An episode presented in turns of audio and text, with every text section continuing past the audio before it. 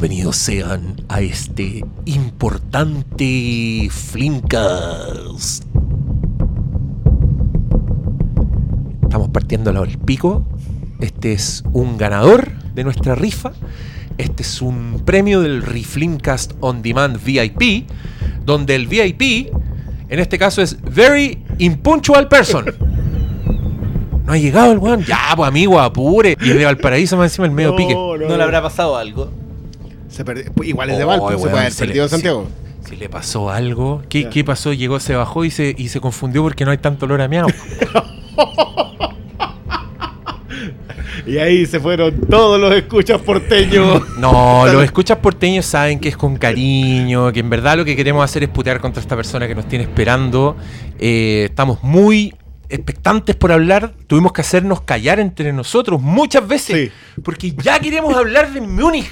Queremos decirlo todo sobre Múnich. ¿Y dónde está este weón?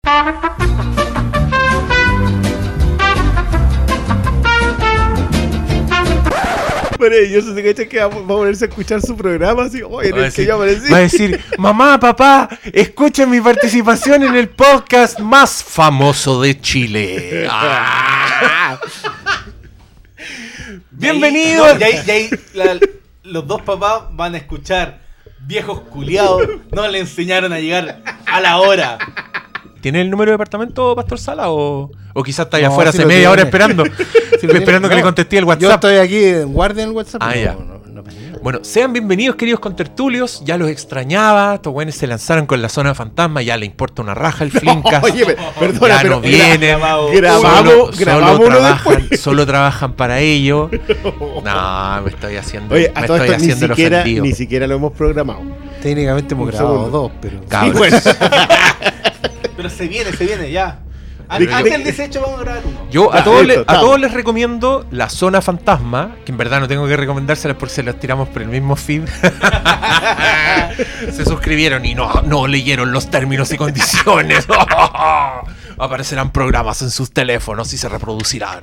Vamos a subir un podcast de gemidos. la, la supuesta chinita de WhatsApp que nunca fue china.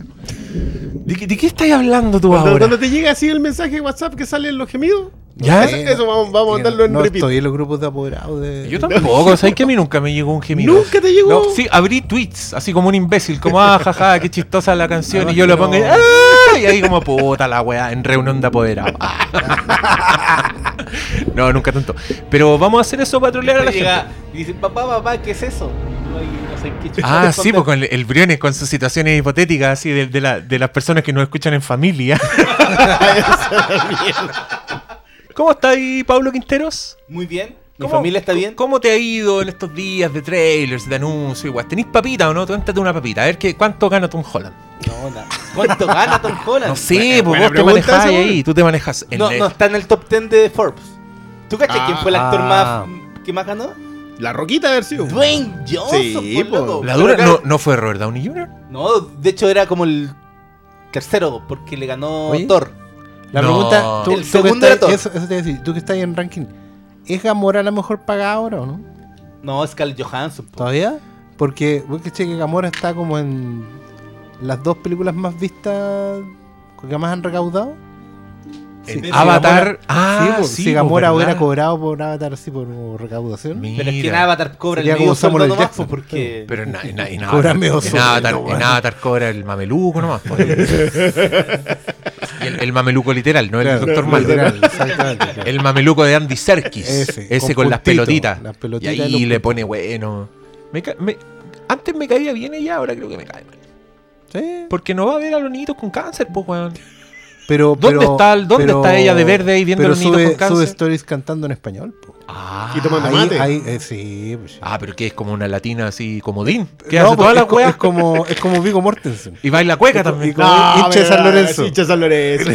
¿Qué, ¿Qué tal lo terrible que es ser hincha de ese equipo? No vamos a hacer, no vamos a jugar ningún Oye, Ser el hincha Ya, más ya famoso. transformaron No, la pero- cagada en el CDF por la chucha. Puta que me da rabia, Piensa weón. esto. Cristian Briones. En La weá que última menos me década- gusta En es la última fútbol. década, San Lorenzo de Almagro fue campeón de la Copa Libertadores. Ya, perfecto. En La la última de la la Oh, los conchas de su Dejen madre. meter, Papa, dejen ¿o no? ahí le está voy a, el punto. le Yo voy a pagar.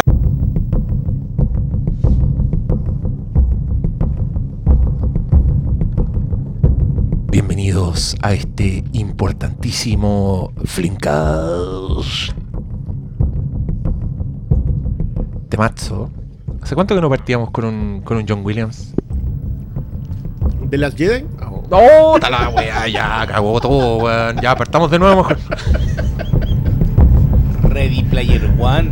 Indigno. Mira, ¿Qué pusimos Mira, de John Paulo. Williams ahí? Si esa weá más encima no es de John Williams. Paulo, retráctate inmediato.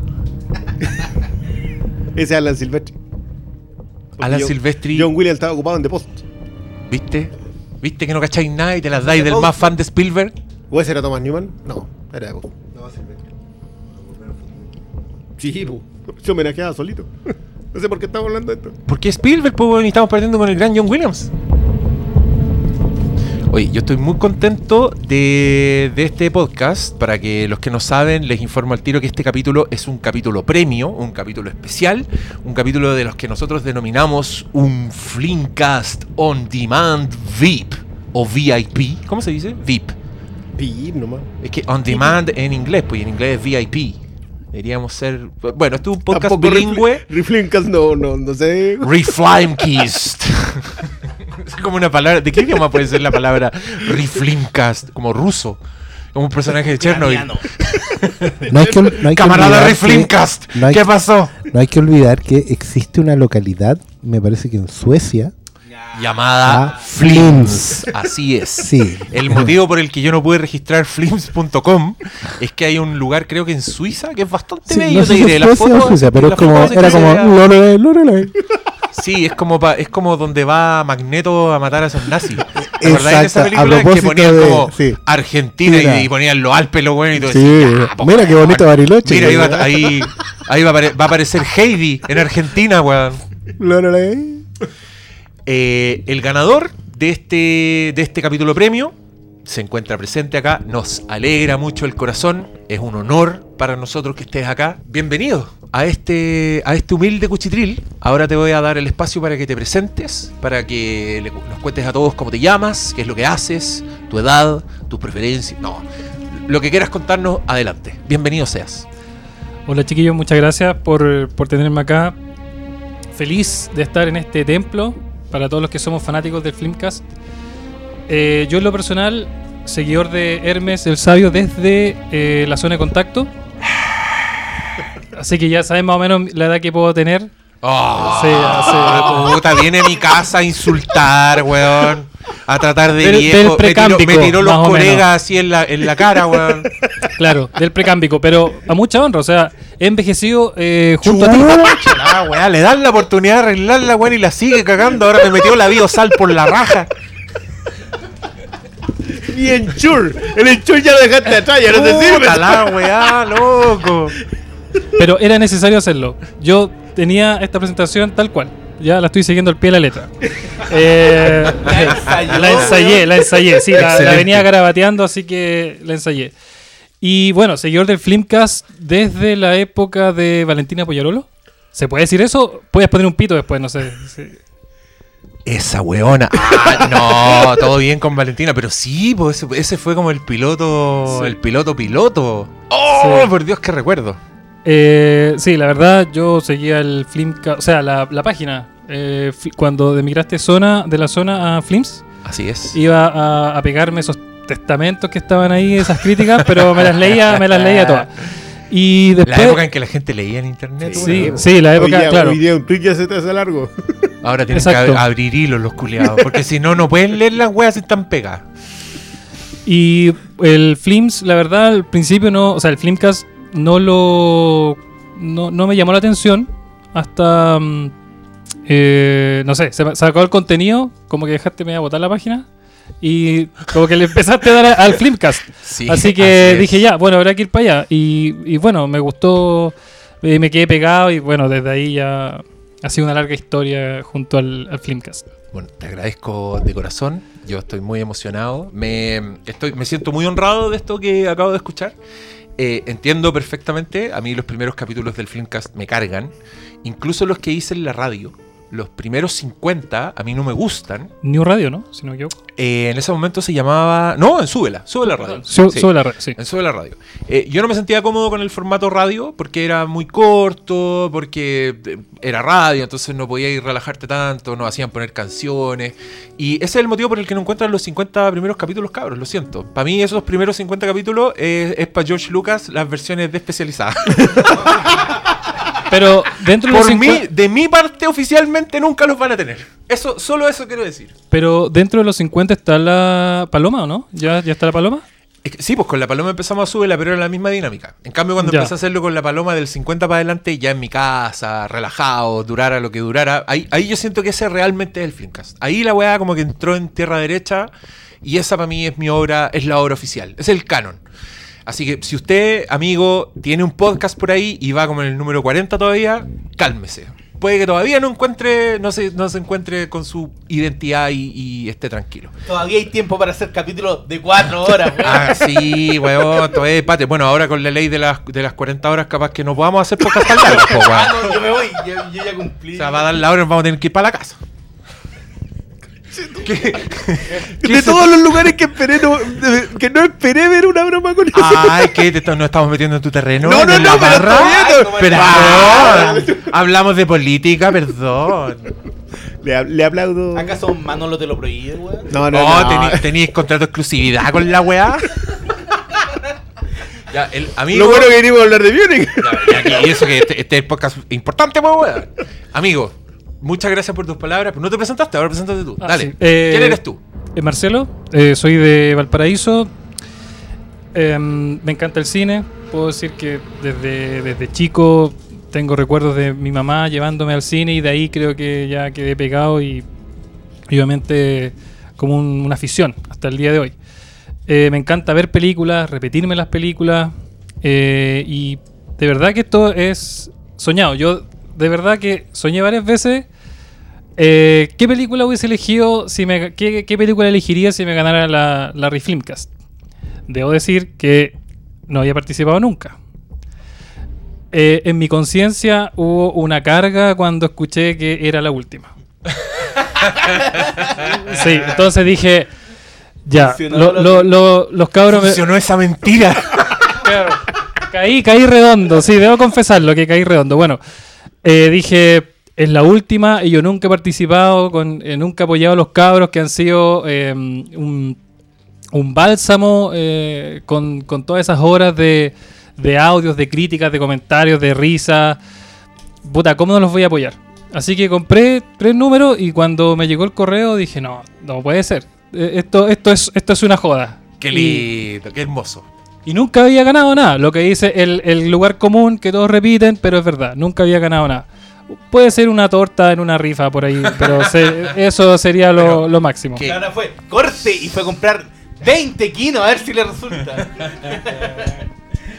Ah, pero qué, qué- qué bonito, me encanta que estés acá. Eh, a los auditores les comunico que efectivamente era la última rifa, así que no van a poder venir nunca más. Este que, este que están escuchando es el, el último sueño realizado de un auditor. No puedo, ni, no puedo ni terminar la frase. Lo si- es que yo me siento bastante mm, conmovido con estas palabras. Yo- la gente que no, no lo cree, pero yo soy humilde y cuando nos tiran tantas flores igual me da un poco de pudor. Así que... eh, y, y- y cómo fue el proceso para escoger esta película en particular? Eh, complicado. Complicado porque, como les comenté, me había pasado este rollo varias veces de qué película elegir si es que me ganaba ese premio. Era el que nunca había participado, pero igual, era, era parte de la, de, la, de la dinámica. Y bueno, yo creo que todos los que han pasado por acá, por este lugar en el que estoy yo ahora, me imagino que han elegido su película favorita. Me imagino que eh, estuve repasando el, el de, mm, de Seven, por ejemplo, que eran, eran capítulos on demand. Y claro, ellos, para ellos era su película favorita, la que lo había marcado. Y bueno, mi película favorita es Batman Begins.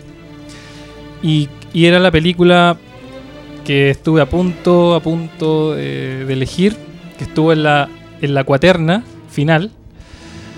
Pero como ustedes ya habían comentado, habían esbozado algunos comentarios de ella y dije, "Mm, parece que no les gusta mucho, es mi película, una película sagrada para mí.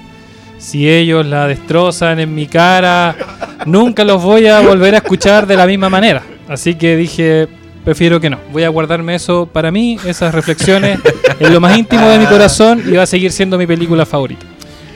Cabros, honestamente, ¿alguno de ustedes habría hablado mal de Batman Begins? Paulo, Paulo Quintero. No, para nada. Quizá le habría tirado un, un poquito de palo hacia el final con el tren, pero um, a mí me gusta mucho Batman Begins. Oscar Salas. No tanto como la Dark Knight. No, no tengo tanto drama con, con Begins, para nada. De hecho, salí, me recuerdo que en su momento salí bien, bien conectado con, con ese Batman del penthouse. Así como, ah, mira, ahora sí, como el Batman setentero y, lo- y no pasó, pero bueno. Briones. No, yo sí. Tú habrías tirado de mierda. Sí. Ah, habría No estado. Yo creo que habría estado solo, porque yo tampoco le habría tirado mierda, me gusta mucho. Y el amigo habría dejado de escucharte a ti. Solamente. Sí, no el programa completo. tendríamos que tener segmento. no, yo he expresado anteriormente mi. Ya, pero no lo digas porque el joven no, No, quiso no, bien, justamente me- para que no pasara de, eso. de hecho, esto lo comentamos cuando pasó al local a hacer la coordinación de esto. Que. Y, y Ah, ustedes ya lo conocían. Sí, sí, sí. Pasó, pasó y comentó el tema. ¿Van a hacer su propio podcast? Estamos en conversaciones, estamos en conversaciones.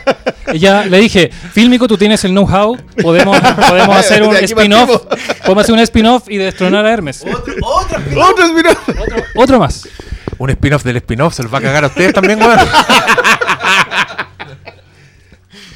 Ya, Pero, eh, pero espérate un poco. Era Batman Begins. Eran dos más. Sí, eh, Good Shepherd, que también una película de espías del 2006, un guion de Robert De Niro, dirigida por Robert De Niro, con Matt Damon, ¿no? Matt Damon, Matt sí, que es eh, sobre los comienzos de la CIA.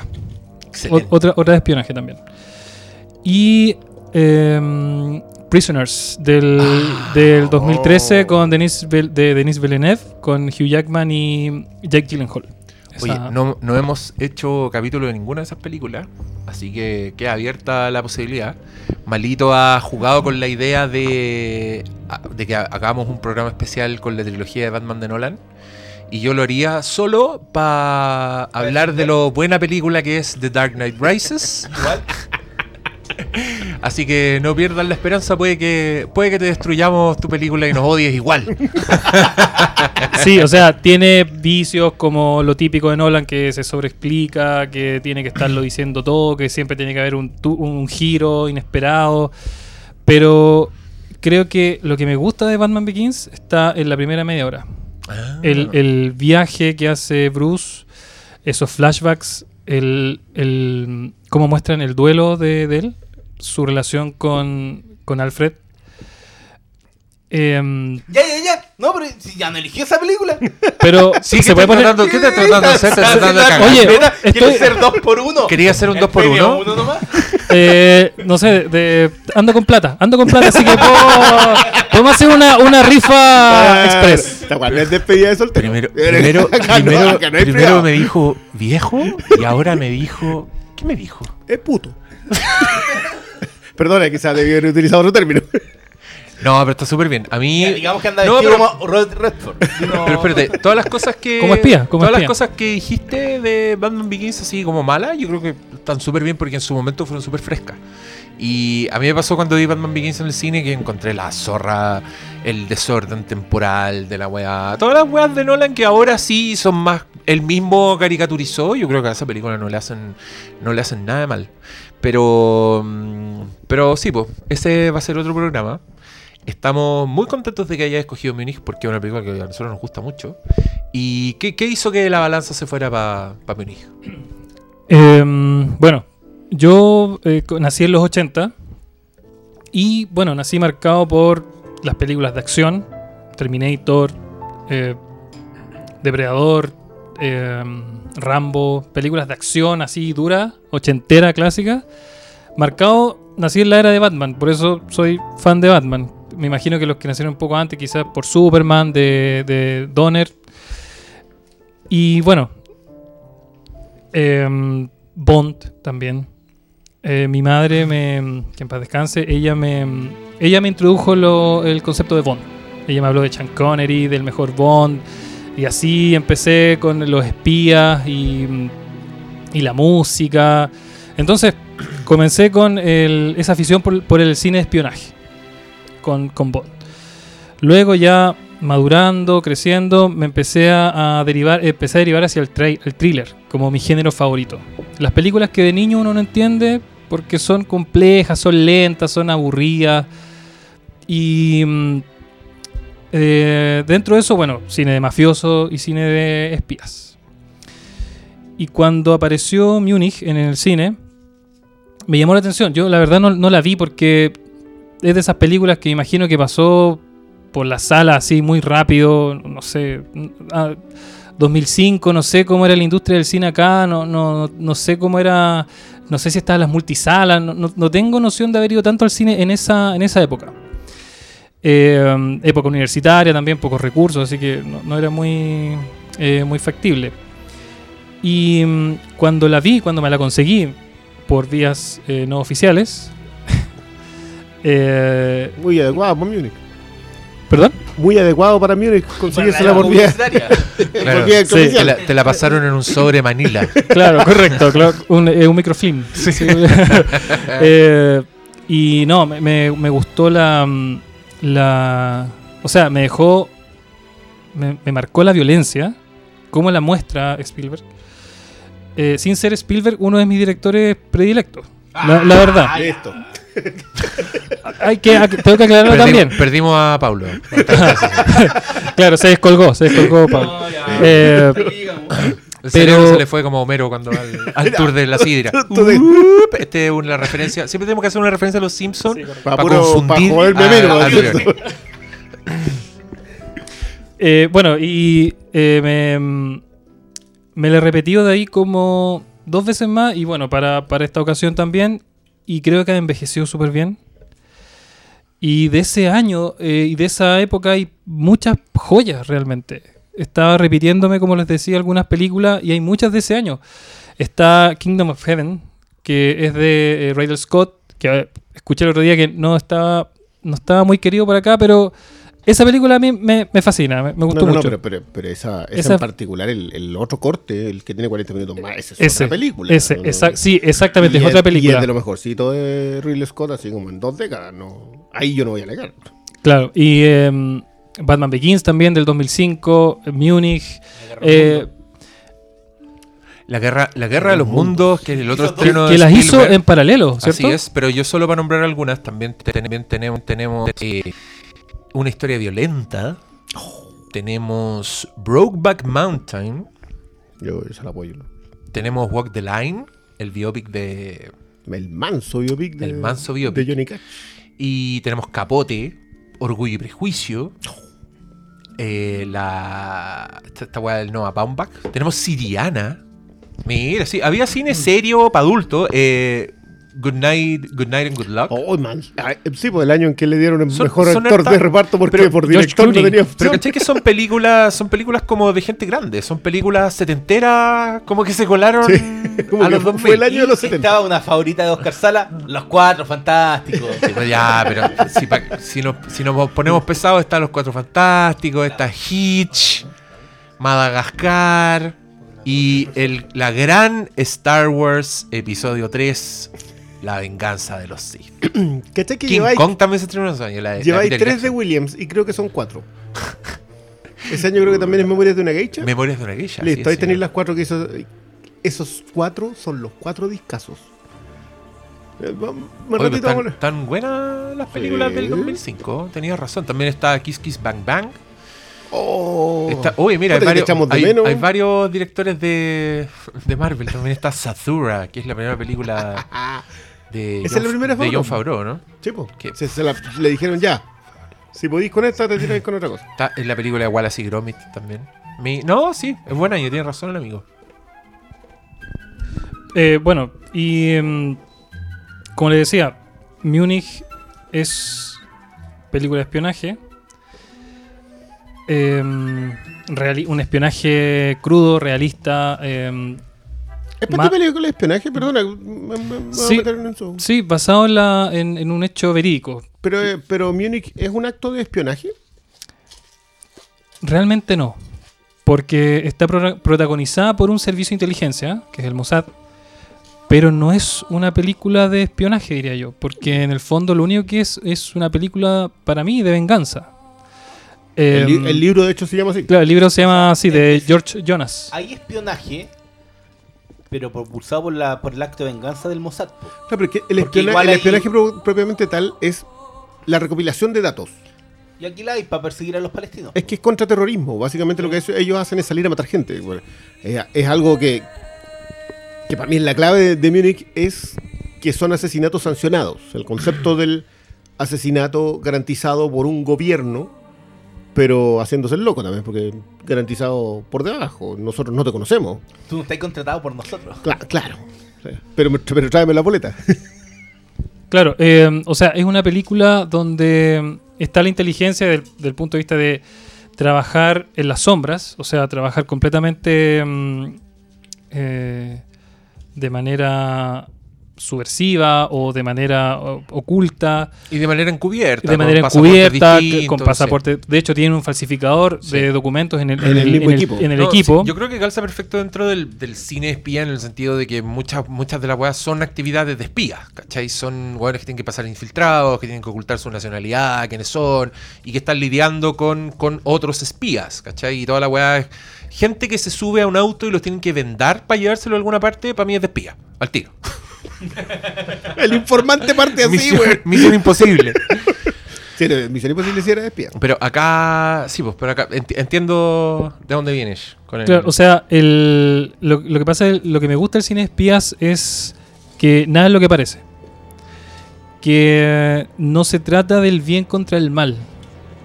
Como en las películas de Bond, ¿cierto? No, no, esas películas son infantiles si las ves ahora porque siempre es un, un tipo todopoderoso que tiene todo el, poder y mucho dinero y muchos recursos. No pertenece a ningún gobierno por lo general. Y siempre eh, Bond tiene que eh, con muy pocas cosas o muy pocos recursos o limitados, salva el día, salva el mundo.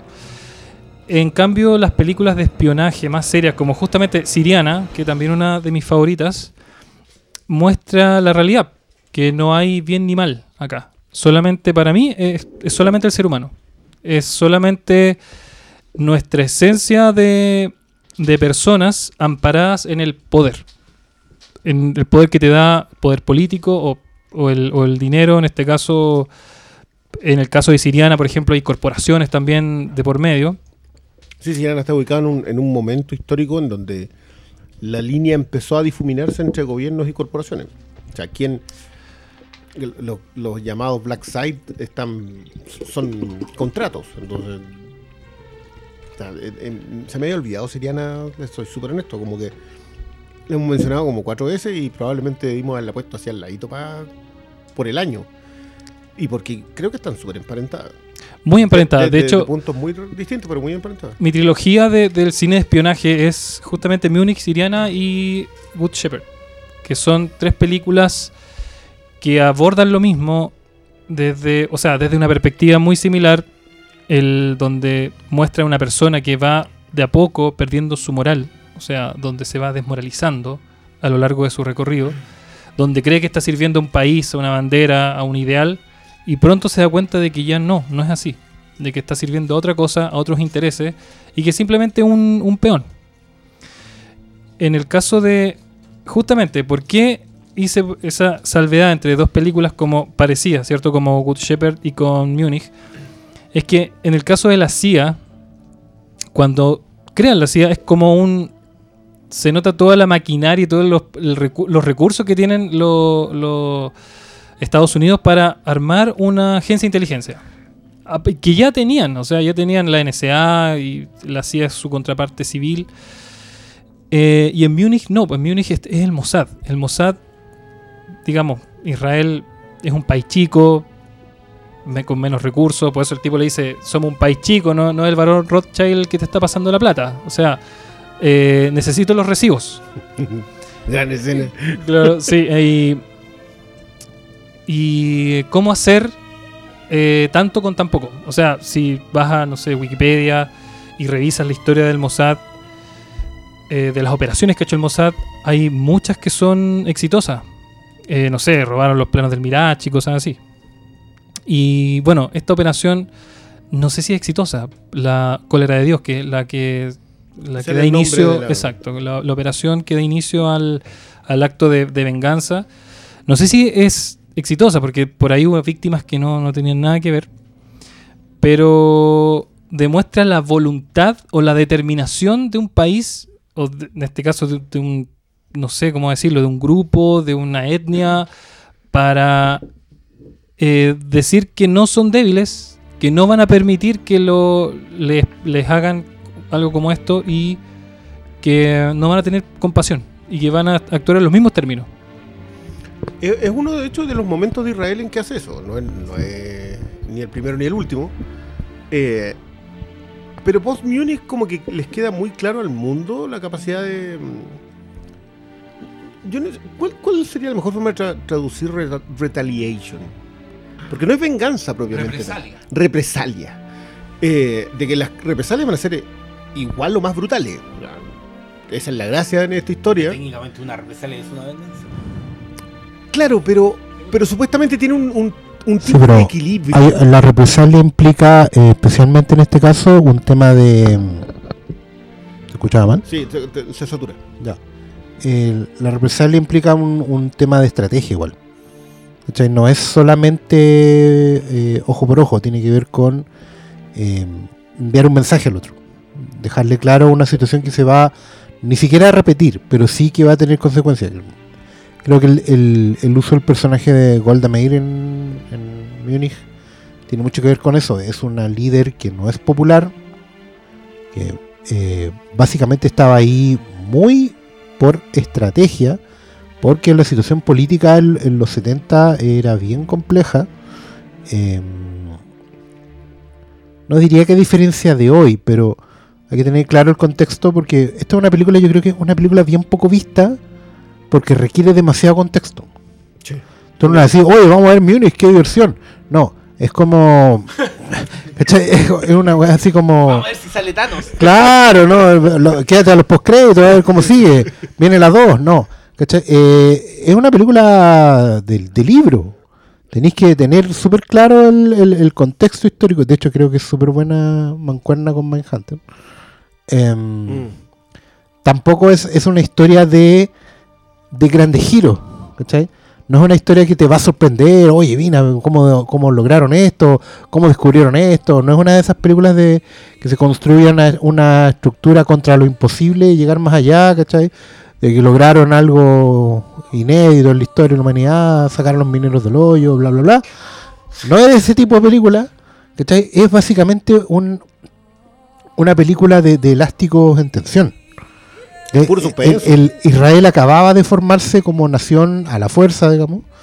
eh, y, la, y la situación política mundial en ese, en ese momento era bien extraña porque en general en el mundo, no solo el conflicto palestino-israelí, sino que en general el mundo estaba bien tocando la tecla en hasta dónde podíamos tolerar ciertas retaliations, ¿cachai? Eh, golpes de Estado por aquí, intervenciones por allá, financiamientos cruzados. Guerra fría, weón. Guerra fría totalmente, sí, pero... Pero, pero la guerra, pero la guerra- guerra fría con los Bader con la ETA, con eh, el IRA, Claro, con o sea, eh, Sendero estaba, tenía y todo. estaba, el, estaba el, el gran paraguas de la Guerra Fría, es decir, qué mundo queremos, ¿cachai? A versus B, pero también estaba el, y que es lo que lo bueno que tiene este guion de Múnich, eh, que es algo que, ten- que deberíamos hablar largo y tendido, eh, tiene que ver con que eh,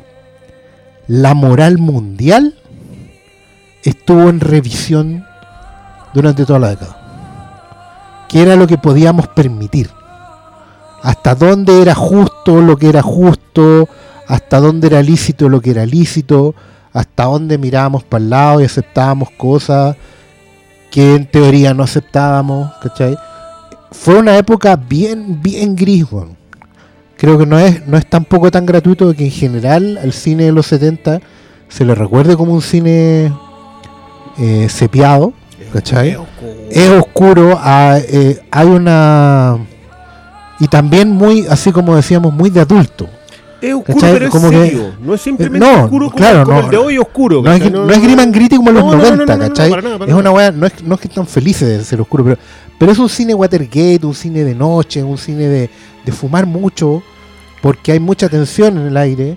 am, Es un de, cine de donde, traje. donde se justifica gente como, como Lumet Network. Que tú entiendes la amargura en, en- detrás de ese juicio moral. Yo concuerdo completamente No con entra el color acá, ¿cachai? No entra el, glitter que vino después de finales de los 70, cuando es súper lógico que la gente haga explotar todo en una, en una esfera bola disco y, en Star Wars finalmente, ¿cachai? Pero también es entendible Pero- considerando que los 60 fueron lo que fueron. Claro, entonces vení, vení, es el latigazo completo de cerrar lo que fue el hipismo en los 70, perdón, los 60, y entrar en esta década muy de introspección, muy de apagar la luz y de ver hasta dónde íbamos a llegar eh, moralmente hablando. Eso creo que es lo más interesante que plantea Múnich en particular y el cine de los 70, en- y, o que refiere a los 70 en su totalidad. ¿Tú sentí? Porque, porque esto me lo. Creo que fue algo que le, que le di vueltas cuando, cuando mencionábamos que, que es una película casi setentera. Eh, que hay una revisión de eso mismo. Porque Múnich, en, en estricto rigor, es súper desordenada temáticamente. En, en el sentido que, claro, lo que hace Spielberg es plantear la idea de qué hacemos cuando nos pegan. Devolvemos el cornete. Pero ¿hasta cuándo la violencia que estamos.? Porque lo plantean, eh, lo- yo se lo comentaba a los muchachos. El Blu-ray viene con una introducción de Spielberg. ¿Ya? Eh, y en esa introducción Spielberg es... Yo no, no sé muy bien cómo tomarla, pero sí sentí que el tercer acto lo cuestiona el mismo.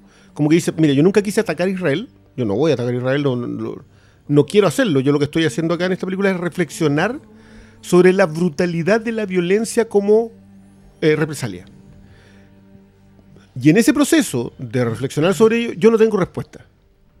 Sé que eso afecta a la gente, sé que eso hace que, y, te, y muestran mientras estás haciendo la introducción, te muestra el personaje de Eric Bana, que es alguien que termina completamente destruido. El- él no queda bien después de la- hacer lo que tuvo que hacer. Em, hacen referencia a la escena con la mamá del, ¿te cuento lo que hice? Sí. Porque por algo habla con la madre ahí, hay un concepto completamente judío sobre, sobre qué representan las madres en, Sí. en- en la- en esa cultura. Eh, tampoco me parece mm, me parece gratuito la forma en que muestra a Golda Meir. De, Es que- ¿Desde dónde la toma? Sabes que yo cuando estaba repasando eh, Múnich para este episodio, fue inevitable darse con el, el tema de araña. Sí, Que la tenemos sí, sí, sí, fresquita sí, sí, sí. Particularmente sobre hacer una película y empatizar con gente con la cual no debes empatizar. O no puedes empatizar o no resulta. ¿Está? Esta película, mira, es curioso porque si se hubiera hecho en los 70, Múnich, este guion, probablemente, se- seguramente. Em, pero lo más probable es que se hubiera hecho sobre una suerte de épica. ¿Cachai? Un- hubiera dejado fuera muchas cosas y tuve básicamente sentido que eh, ellos iban por justicia y estaban buscando una, eh, una- la lucha justa, castigar a los culpables de algo tan horrendo como la matanza de los atletas. No quiero decir que no lo sea, a lo que voy es que em, Spielberg toma, toma el camino de tierra, ¿cachai? Se va por, por, por el, por, el- por el- la ruta compleja de, eh, de ir develando el, el- el trauma moral. Porque eso es lo que va Ese, pasando. ese- aquí. es el Eh, concepto hay- exacto. hay- lo bueno que el, el guion tiene súper buenos pilares en ese sentido porque tiene diálogos constantes. Tiene el diálogo primero, abre con el diálogo de Goldamir, con el mundo, en el sentido de plantear una situación. Nosotros somos esto, nosotros vamos a tener que demostrar que somos esto otro también, y vamos a golpear, y les va a quedar claro que, eh, y todo eso a través del personaje de Geoffrey Rush, que está impecable ahí. Segundo, para mí el, el diálogo entre eh, eh, Eric Bana haciéndose pasar por alemán con el, con el árabe, con el palestino, en la casa segura en Atenas. Donde El- ellos el plantean encuentro entre los grupos. El encuentro entre los grupos, cuando él no sabe, cuando él conoce el punto de vista de un palestino, eh, a través de no hacerse pasar por judío, ¿cachai? Y, y lo entiende y empatiza con eso, pero sabe que no puede parar. Y finalmente con el, con el cierre ya de con el mismo Geoffrey Rush en decir, bueno, ¿usted va a tomar el desayuno en mi casa o no va a tomar el desayuno en mi casa? ¿Vuelve o no vuelve? Y eso es tiras ya floja y entendiendo que, que al final, claro, no hay bien ni mal porque eh, esta película no estaba tratando de eso. Está tratando de que los buenos y los malos tienen buenos y malos días. Y el tema va en las acciones que les toque, en cómo ejecutan las acciones que les toquen en el día a día. Es que yo creo que por ahí va la, el tema, porque al final no es. Esto no es de blanco y negro, no es de empatizar o no empatizar, porque el conflicto judío y eh, palestino no es de grises. Sí, pero, pero, Na- pero nadie- igual llama la en- atención que lo haga Spielberg. Pero yo creo que es porque. Es que ahí, ahí, ahí también uno entiende que el, la, la introducción de Spielberg tiene un poco de control del daño. O sea, Exacto. todo el mundo esperaba, para bien y para mal, que Steven Spielberg, cineasta, judío, bien nacido, digamos, hi- hiciera lo que tenía que hacer. Claro. ¿Cachai? O sea, Ponerse eh, al lado ponerse correcto digamos, del, del mundo. Y no lo hace y con eso eh, enoja a todo el mundo. Pero enoja, porque- enoja a los que esperaban que hiciera esa película condescendiente, ¿cachai? Eh, cargada al, al, a lo- al, al Hollywood de El- el- siempre. el- y por otro lado, enoja a los que dicen, bueno, oiga, pero ¿qué está Pero- haciendo? po? Si hubiera hecho eso no habría sido Spielberg, porque la clave para mí es que aquí no hay gente que esté en lo correcto o en lo incorrecto, porque si toma el, conflicto, hay unos que creen que merecen un territorio por ser el pueblo prometido, ¿cachai? Por contraparte tiene otro pueblo que siempre ha vivido ahí. Entonces una lucha de que no va a tener una respuesta porque nunca la va a tener, porque nadie, cada, cada punto de vista está en lo correcto porque... Pero, ¿no sentís que Spielberg no plantea eso? Como que entiende que ese problema existe, esa división. O sea, sabe que eso es una conversación que está. Pero su planteamiento está por encima, no moralmente, sino logísticamente. Es perfecto. Este es el conflicto que tenemos. Yo no tengo una respuesta sobre ese conflicto. Pero sí tengo una reflexión sobre cómo ejecutamos el control de ese conflicto. Porque ahí tal, creo, creo que es la, es la clave de Múnich, yo, por lo menos donde yo lo veo. Es que el punto que para mí no es una película de.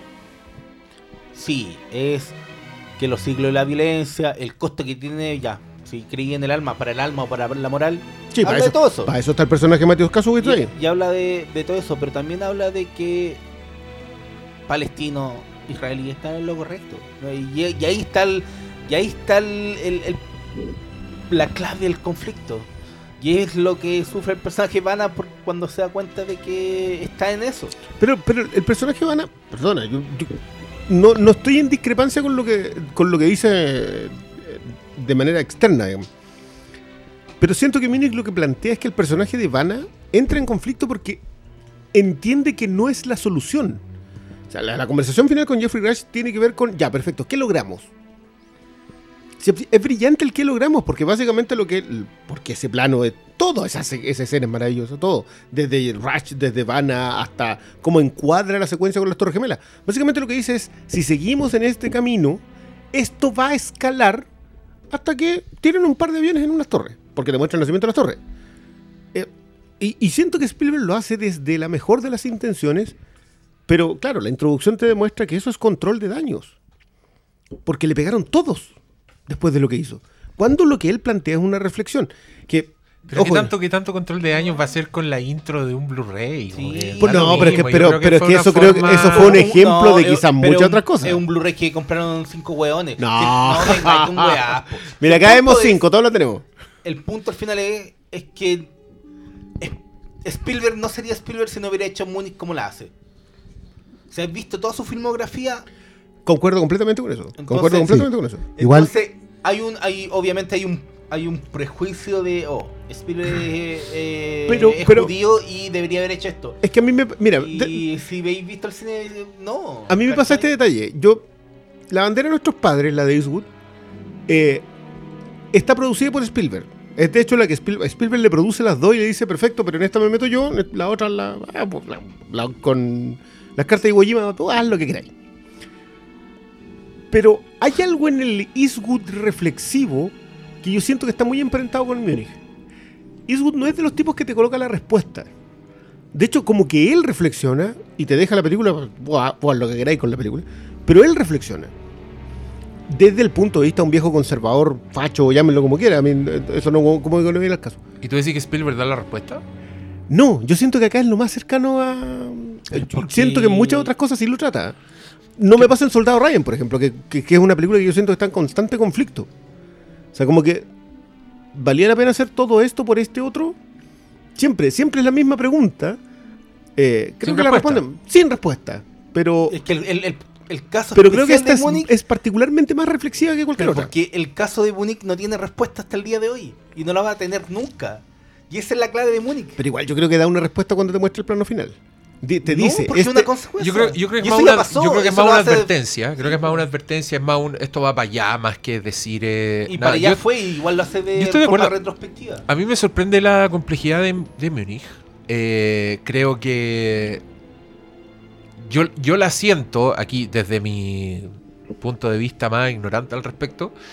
Pero cuando la vi ponte tú, la- por primera vez, yo dije, solo un judío pudo ha- haber hecho esta película. Onda, si un buen que no es judío hace esta película, igual lo hace en pico. Y la encontré incluso anti-judía en, el- en algunos aspectos. Anti-israelita, muchos. anti-israelita. Y, y- y esa complejidad yo creo que es propia de Spielberg, porque, por ejemplo, yo sé que tú y yo perseguimos muy distinto el Soldado Ryan, pero para mí el Soldado Ryan es una película muy antibélica, y creo que el one consigue... Es, es como ese dicho gringo que eh, haces la torta y te la comes. ¿Cachai? Tenéis las dos weas. Tenéis la adrenalina de una película de guerra al mismo tiempo que estáis diciendo la guerra es un infierno.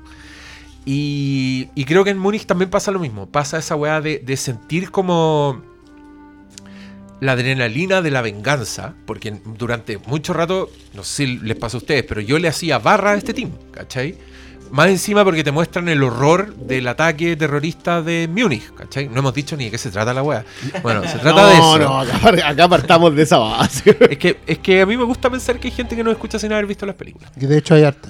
Que Sí. se entusiasmen con la Ven película. la película bueno, después de no, no, escuchar. Ahora, escuchemos, breve 45 minutos después de empezado el programa, yo les cuento Me que parece un rango razonable. se trata de. Sí, hay, hay podcasts en que a los 45 minutos no hemos empezado ni a hablar de la wea. por eso mismo. Sí.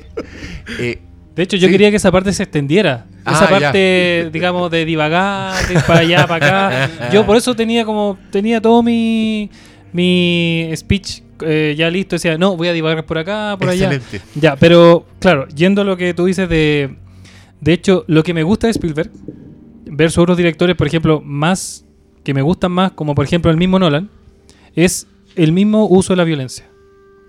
Eh, Rescatando al Soldado Ryan es una película violentísima. La eh, no, no escatima en mostrar piernas que se van, eh, personas que quedan con el cuerpo a la mitad eh, por la explosión y que es lo real. O sea, es lo que debería pasar por la metralla, por ejemplo, por una ráfaga de, de- una ametralladora. Eso es lo que debería pasar, despedazar un cuerpo.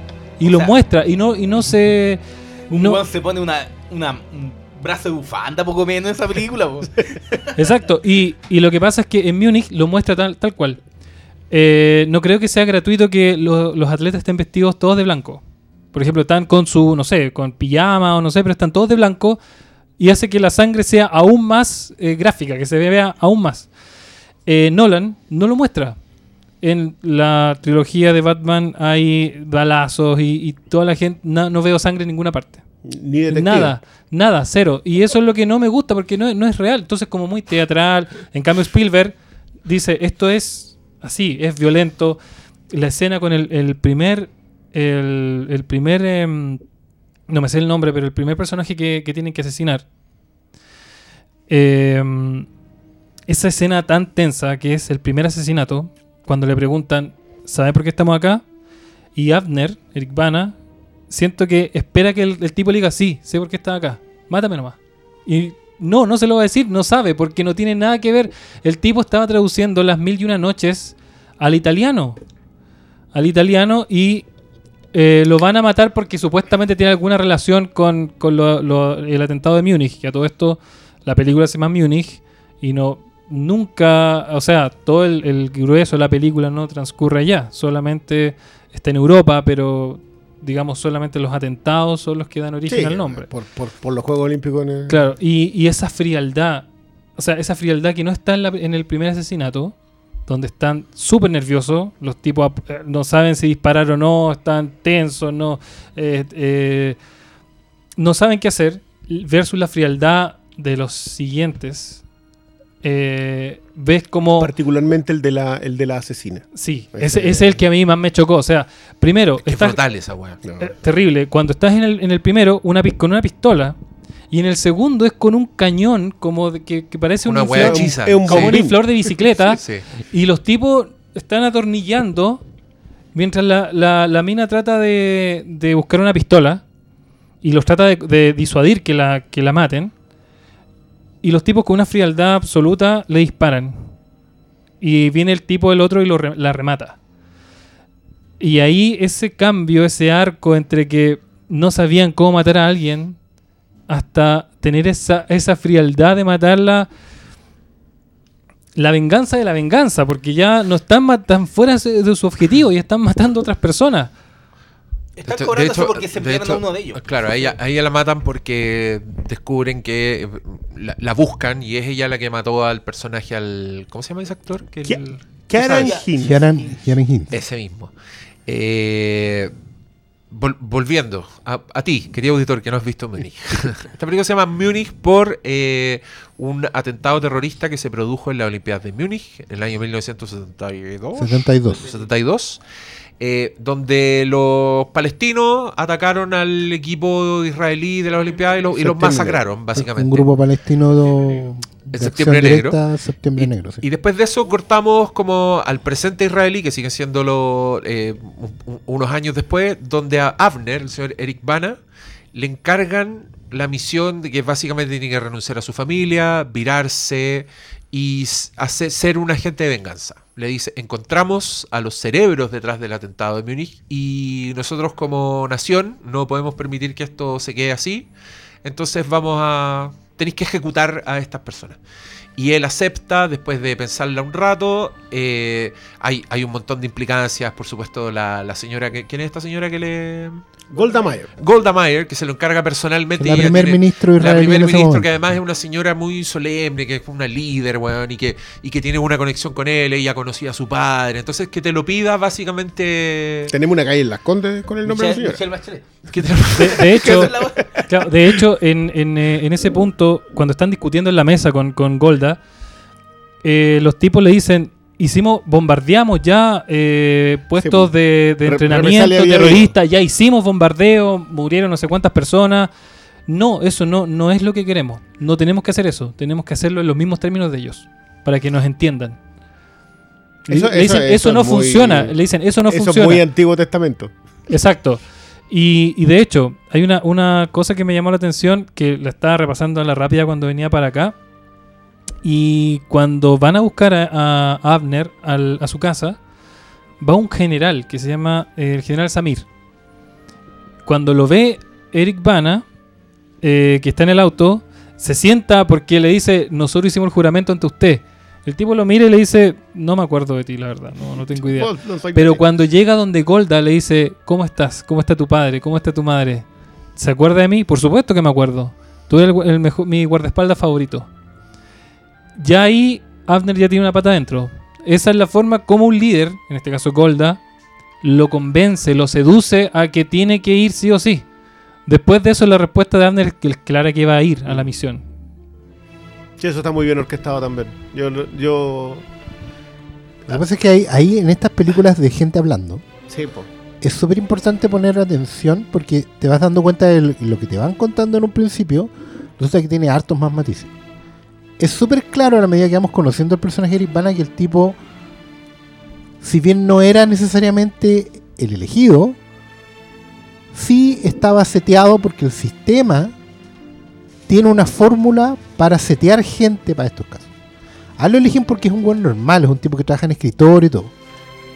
Pero, su backstory, había sido, claro. pero su backstory es de un padre que estaba preso, evidentemente no por robarse un pan, ¿cachai? Estaba pagando, si era conocido la primera ministro, te vas dando cuenta que el, el- el tipo lo tienen fichado ya. Él tiene madera de. Puede hacer este trabajo. No tiene opción de no hacerlo. Porque ya está metido en el Mossad. Porque en algún momento estuvo prácticamente huérfano. Y fue la madre Israel la que lo acogió. O sea, hay un tema Hay con un la comunidad, muy con los bueno ahí. kibbutz, claro. Claro, porque él creció en un kibutz, que es estas comunidades israelíes. em, muy Midsommar, por cierto. No, Eh, no, no, no, no, vaya- no, pero ¿por qué? A ver, Primera mención a Midsommar. Yo de aquí a octubre voy a tirar por lo menos una mención a Midsommar en cada programa Ah, que los haga. culiados se creen la muerte porque vieron Midsommar. Los odio. No, a mí también me invitaron. Agradezco a la distribuidora que nos mostró esa joya maravillosa. que No tengo chucha idea, no la vi. No pude ir a la cagada. Y fueron Pero- estos hueones. Pero nos cree. Nos cree. Sí, les creo, los reculiados. Bueno, ahí está. Esa es la mención a Midsommar. Pronto en cines. Ya. em, lo que- a lo que voy yo es que la película va, de- va develando eso también. Que al final nada es gratuito. De hecho, hay un detalle súper importante que una cosa, uno piensa que primero, y Eric Bana piensa que va a hacer justicia, castigando a los culpables de este hecho de sangre atentado, los cuales a los 25 minutos de película ya estaban secuestrándose un avión de Lufthansa y saliendo libres de polvo y baja. La lista de gente que va a matar a Abner no es la lista de los ejecutores directos, sino que claramente es una lista que ya estaba de antes. Sí, es que Es una históricamente, lista que está esperando ahí lo- su momento. cuando pasó el atentado, eh, ya murieron todos los, los secuestrados, Sí. pero hubo sobrevivientes de los Hubo secuestradores. tres perpetradores que Y- arrancaron. Y, a Sí. esos tipos hicieron un intercambio. Entonces, algunos se libraron. Y de hecho, hay uno que está vivo hasta el día de hoy. pues, ¿cachai? Sí, pues, sí. Ellos no van contra los ejecutores, sino que No, contra las mentes criminales, contra la- las mentes maestras detrás. Y lo que hacen es ejecutar o sea, el atentado contra Ben Gurión, que era un político importante de Israel eh, de 6, 7 años antes.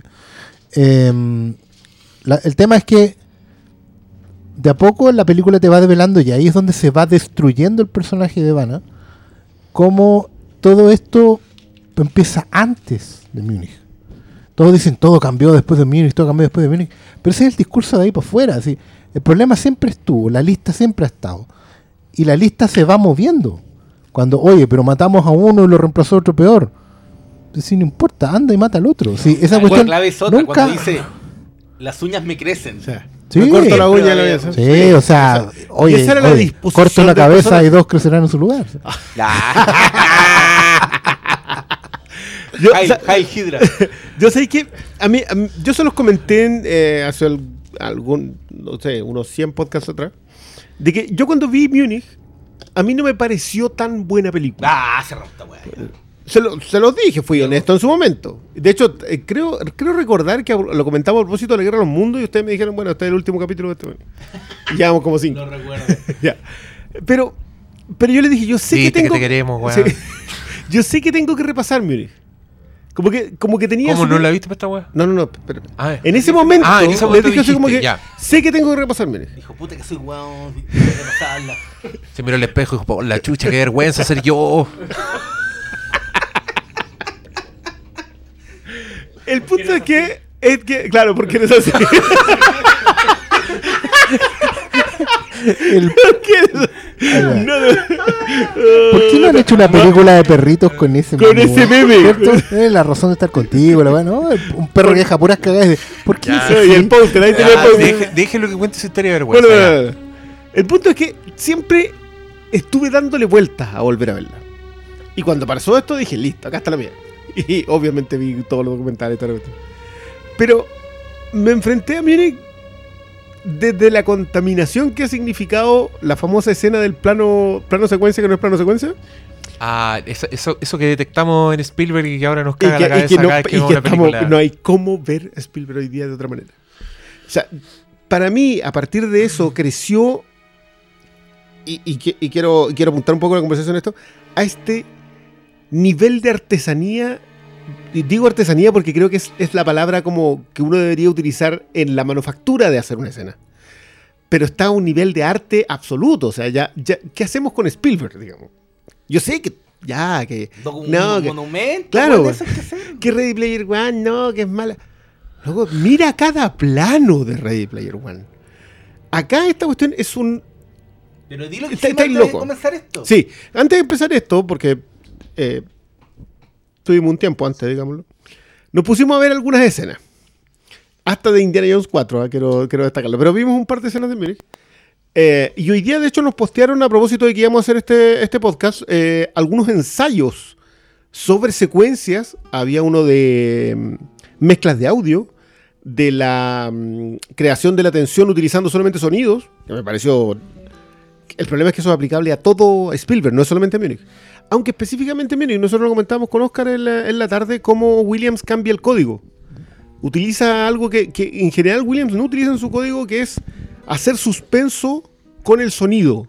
Hacerlo progresivo y no hacerlo acompaña, que, que Sí. acompañe la escena, sino que progrese con la escena. Que el tema con el que abrimos el podcast es el mejor ejemplo. Pero el nivel de artesanía de Spielberg es una cuestión que ya no, con la cual no puedes enfrentarte de otra manera. O sea, Spielberg hay que verlo en la belleza en cómo filma. Si hace una película de suspenso, cómo construye el suspenso a punta de imágenes. En los GIFs que se arman de Múnich a propósito de secuencia en el espejo, ampliar la pantalla, pasar de la ventana, mostrar a otros personajes, subir, volver a bajar en un plano. Sí. Y, y, y está tenso en ese plano porque entiendes lo que está pasando a pesar de que no hay ningún diálogo. En la invasión de los terroristas de Septiembre Negro a Múnich, creo que tiene una secuencia en inglés. Y el resto, todo el resto, que serán siete minutos, en donde tú estás ahí completamente tenso, no tiene ningún diálogo entendible para nosotros. Y eso es narración cinematográfica pura. Y dejar de analizar Spielberg así y empezar a decir ya sé que sus películas son malas, eh, creo que es lo que nos aleja un poco de entender qué es lo que es la narrativa cinematográfica, qué es lo que es la cinefilia a ese nivel. Yo creo que Múnich es uno de los mejores lugares para, re- re- para redescubrir lo que es el en eso. relato narrativo cinematográfico. Porque puro. Piensa tú, en el, antes de comenzar estábamos viendo ya una escena de Indiana Jones y tú ves un plano general que cualquier director lo dejaría estático, pero Spielberg ¿qué hace? Le hace un zoom o le hace un movimiento de cámara, entonces tú dices, ya, eso no era necesario, pero sí era necesario. Todo es parte del, relato. Pero en The Post. Todo va con- concatenado para decir algo. Y muchas veces son para decirte cosas de los propios personajes. Exacto. Y ahí está el valor intrínseco del cine de Spielberg. Sí, bueno, de hecho, y el personaje de Sharon Kings, eh, que se pronuncia de otra manera, de hecho, busqué los extras para saber cómo se pronuncia. Ese es un personaje que está construido mucho en eso, en eso. En pequeños detalles, en un diálogo chico, en desde dónde se para, en cómo conversa con el resto. Cómo, cómo es, de alguna manera, el primero que postula la reprobación moral de lo que se está haciendo. A pesar del personaje de Matthew Kasowitz es el que termina colocando lo- los diálogos de eso. Somos judíos, deberíamos hacer justicia. Eso es lo hermoso de ser judío. No, po, eso es ser judío. No es justicia, son los justos. Claro, so- ser los las justos. Las, palabras del escrita del Señor dicen que es, eres el pueblo elegido y eres los justos. Y los justos. Entonces, si eres justo y estás actuando con violencia, estás asesinando, eh, dejas una parte de tu alma, par- dejas parte de, de- de tu ser justo en pro de un bien mayor que es proteger a los justos. Entonces, todas esas contradicciones ah, le dan una riqueza a Múnich que va... Y que se van directamente armando post, sí, pues, yo diría el armando con todo. 60% de la película. O sea, es cuando ya, ya terminaste con el suspenso, ya terminaste con el thriller, ya terminaste con la con la capacidad de cómo ese equipo se va armando hasta la precisión más absoluta. O sea, si algo salió mal, hay alguien que tiene un plan para Pero ¿sabes solucionarlo. qué? Yo creo que igual, puta, es que Spielberg, weón, va más allá del- de la trama central. Piensa tú en la relación de Abner con la esposa. No, eso cuando tienen sexo es como súper cariñosa y está embarazada. Eh, una relación de pareja súper... mm, De hecho, eh, las secuencias de, amor, la, la- las tres secuencias de cama de ellos son, Y cuando son tú- clave en la. Sí, por supuesto. Te, te- te queda muy claro el, el cómo él está en, un, en el lugar cada vez más oscuro. Y, y- y sí, va relacionado con la historia principal, pero también te está definiendo al protagonista de la película, ¿cachai? Y, weón, no todos A mí- hacen eso. A mí me pasó con, con Múnich, así como contándoles la experiencia, es que yo la vi al cine y tuve esa sensación de que había visto una película muy buena, pero que no me había gustado tanto. ¿Cachai? Creo que me, me superó un poco Múnich, la primera vista por lo menos. Y también por ser una película basada en hechos reales, tiende a tener o sea, suele suceder que las películas basadas en hechos reales tienen como una estructura menos convencional que el resto de las películas. Entonces, puta, a la primera vista se perciben hasta anticlimáticas, weón, como que no, no cacháis bien qué te quisieron decir con el final y todo. Pero yo la he revisado mucho porque creo que es súper compleja en eso. No sé si es una película tan exitosa, yo no sé si es una de las, de las grandes películas de Spielberg, pero por, por eso mismo, creo. Creo que es desigual, creo que es irregular. La, la tercera escena de cama a mí me parece súper redundante Mm. y, No, de mal y- gusto, y- y- la y de mal muy- gusto, muy, sí. chula la weá. Pero, puta, he visto... Todo el resto es glorioso, ¿cachai? Entonces no me, no me caga la onda en absoluto. Pero sí es una película que hay que revisar y que tiene, ponte tú, eh, estas weas que dicen ustedes, como con, con muy pocos momentos te construye weas muy grandes. La relación que tiene con el, con el señor facilitador, con el con Don Corleone cocinero, Mm. básicamente. ¿Tú cachai al tiro que es una relación de padre-hijo, de donde los weones se, se respetan mucho y donde el hijo real queda fuera de la weá? Y eso lo entendís con dos planos del weón, mirando a estos dos conversando, ¿cachai? Eh, y, y, to- y todas esas weas yo las encuentro muy bonitas, encuentro que, que crece el personaje de Eric Bana. Pero si nos vamos por el lado de visual de la weá, es Impresionante. podía estar todo el día. Y yo acabo de leer acá en internet que entre que empezó la producción de Múnich y se estrenó, pasaron menos de seis meses. Me estáis weyando. ¿Y en cuánto ¿Cómo te, sacáis? ¿Cómo te sacáis esa weá en seis meses, weón? El loco, te estoy leyendo que el weón tenía un sistema brutal. El loco dejaba, iba dejando editada la película a medida que le iba haciendo. Entonces, el, un día estaba editando escenas que había filmado hace dos jornadas atrás Sí. y les mandaba eso al diseñador de sonido y a John Williams para que escribiera la weá y así lo lograron. Sí, ¿cachai? creo que, creo que el, el Michael Kahn habla un poco de eso en algún momento, de cómo trabajaban, eh, que era como que en las noches, ya listo, esto se va a quedar armado así, y mientras estaba filmando Spielberg, Michael Kahn ya estaba colocando la edición como le habían dicho, claro. Y ese mismo año hicieron la guerra de los mundos, Sí. Bueno, pero- O sea, la estrenaron. ¿Y usted, y usted- y usted qué ha hecho este año, eh? Pero Yo todavía, yo todavía no, no voy a renovar el pasaporte, weón. Todos ya tenían 500 pasaportes acá. Tu madre. bueno, ahí, ahí tenéis que hablar de, de equipos funcionando como reloj. Claro. Michael Kahn, una camionada de películas para atrás, con Spielberg particularmente. El director de foto ya era James ¿Qué Kaminski. es la weá? Pero Kaminsky entró el 90 y... Ya, Tres. pero, pero estáis hablando de un equipo que ya tenía 10 películas. No, pero, pero lo de Kaminsky acá. ¿Cachai? Yo me, ¿sabes qué? Ahora viéndolo en Blu-ray, porque fue una de las cosas que me pasó en el cine cuando la vi, la vi en el cine. Que sentí que la foto era una cuestión que yo dije, ya loco, pero este, este- este se enamoró de sí mismo mientras hacía la foto. Hay secuencias del Keren Hinz en la ventana, las secuencias del paseo de Jeffrey Rush con, con Eric Bana en la playa. En la playa. ya. ¿Qué- la belleza con que eso está filmado era impresionante. Ni siquiera eso, cuando están en la misma ciudad, entre medio, antes de generar los los atentados, y siempre son como. Te, te muestran los exteriores. Y la weá está recreada Sí, de sí. una factura ya, weón. Y ahora me No, dicen que pero- pero- seis meses. Yo, yo me acuerdo del plano cuando la- la- la- el primer asesinato, ese plano con la con la sangre mezclada con la leche, que esa cuestión es hermosa. Oye, esa, esa weá es preciosa y yo quiero decir algo, porque escuchando el otro día el, el podcast de Paul Rust, el weón hablaba de la violencia en Coppola y Scorsese, y me cayó una teja, porque el, el- loco dice que la violencia en, en Coppola y en Scorsese siempre es memorable porque el loco pone detalles memorables en sus momentos de violencia. ¿cachai? Piensa en todas las ejecuciones del padrino. Como Mo Green se pone los lentes, ¡pa! Un ojo, ¿cachai? Eh, James Caan en el peaje lo hace en pico, no se te olvida nunca. Siempre un detallito extra cinematográfico, extra fuera de la violencia que, que hace que la hueá sea memorable. Scorsese hace lo mismo. Y, y lo que pasa con eso es que tú lo percibís como más brutal. ¿Cachai? Cuando te ponen como un detallito, como una hueá visual que es muy fuerte, tú lo percibís al tiro como una violencia que no habéis visto antes. Y creo que en Múnich lo hace mucho, con todas las muertes. El, el weón que cae encima de una botella de leche y de vino Para hacerte la, y los las tres colores. rompe y tú veis desde arriba dos charcos que crecen, uno blanco y otro rojo y se mezclan al medio. Esa weá no se te olvida nunca.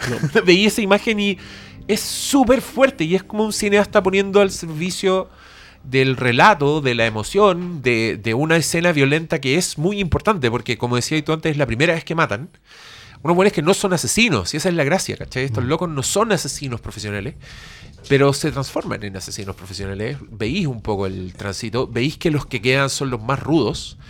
Eh, ese minuto en que ya es solo Eric Bana con Daniel Craig y los buenos son unos depredadores caminando como con su cara camuflada, ¿te acordáis? Como que los buenos se pasan las pistolas en silencio y ya están en, en No, un están, nivel están de... en, en otro código. Claro, de hecho, lo que yo esperaba al ver la película, o sea, cuando me, me presentan esta historia, a mí me llamó la atención. Es decir, un acto de venganza impulsado por un gobierno.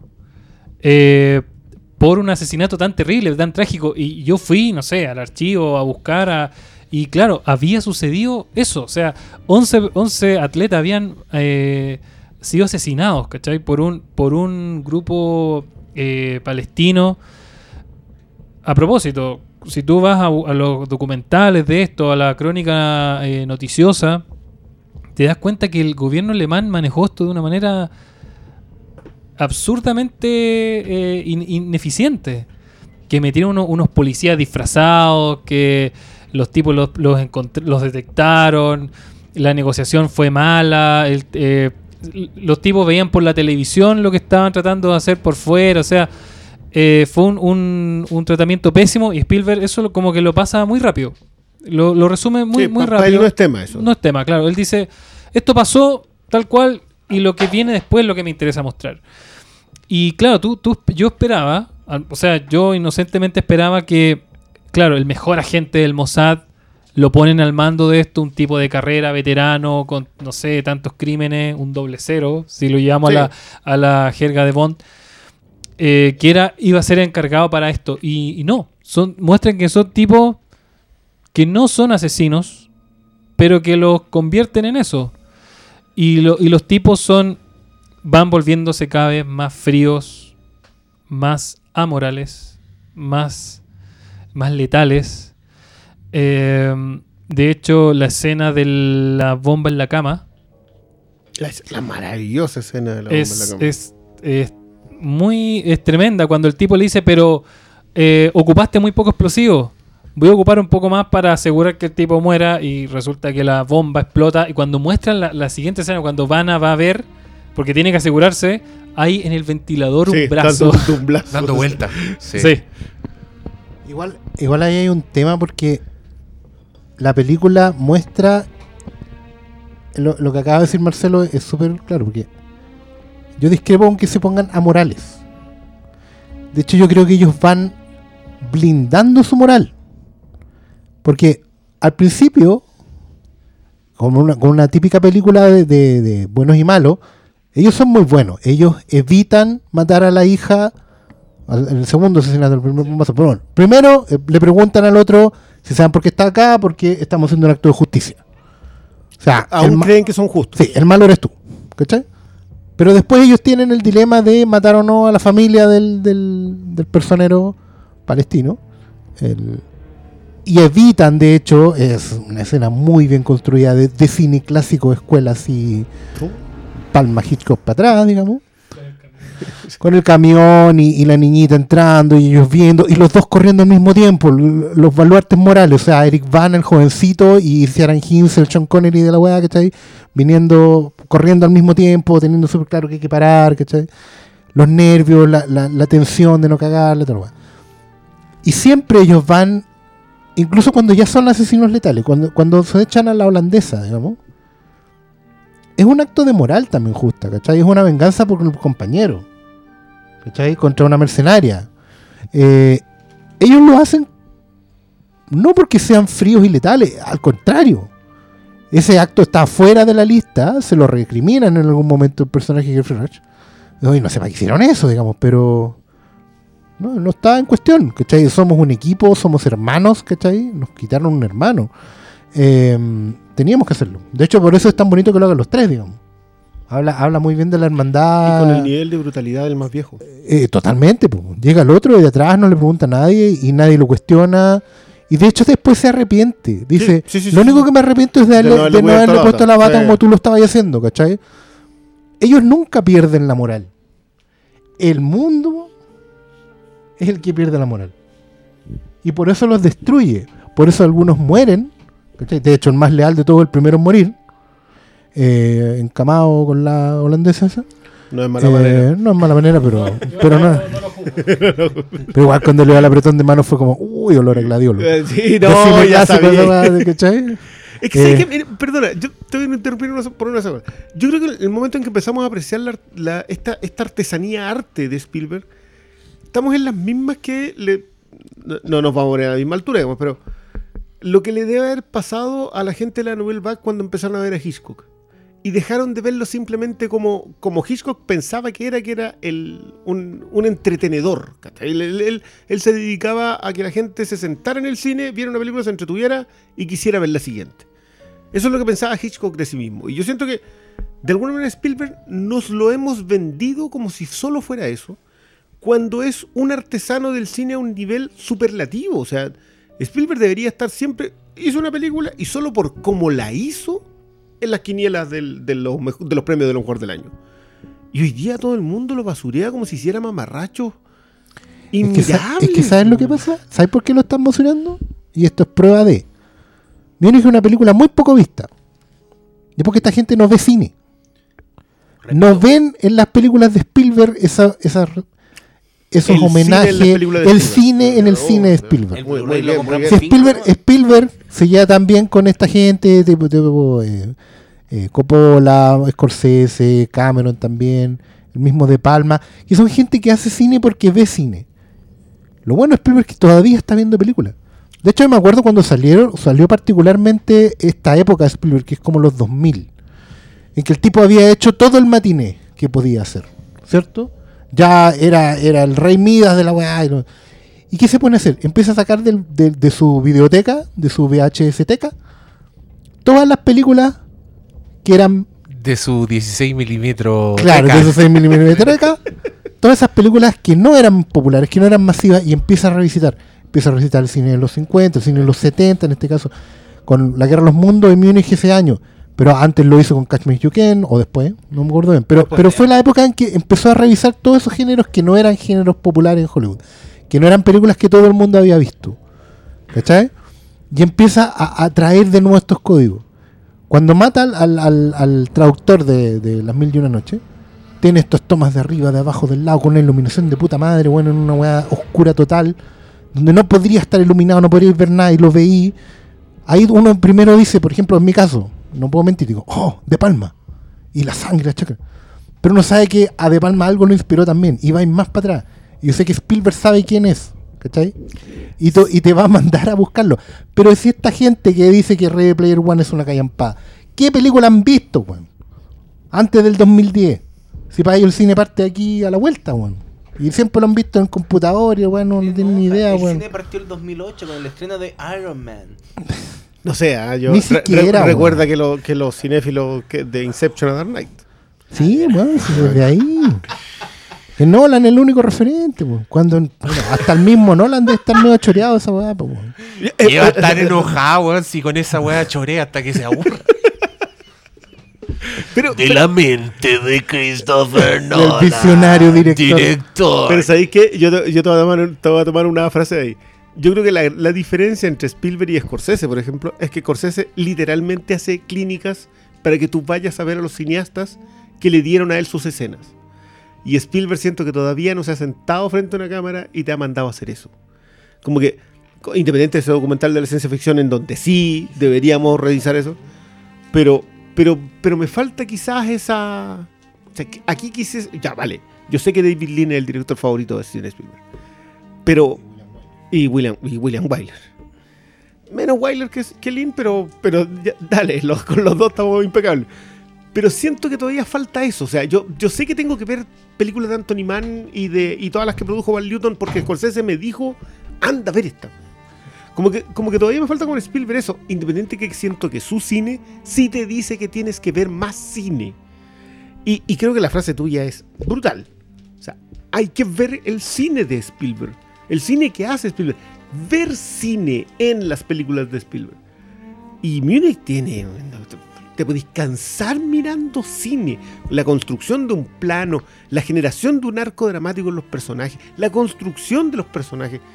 como pequeños detalles, lo- los, ensayos que mandan hoy día, la construcción del suspenso a través de la mezcla de sonido.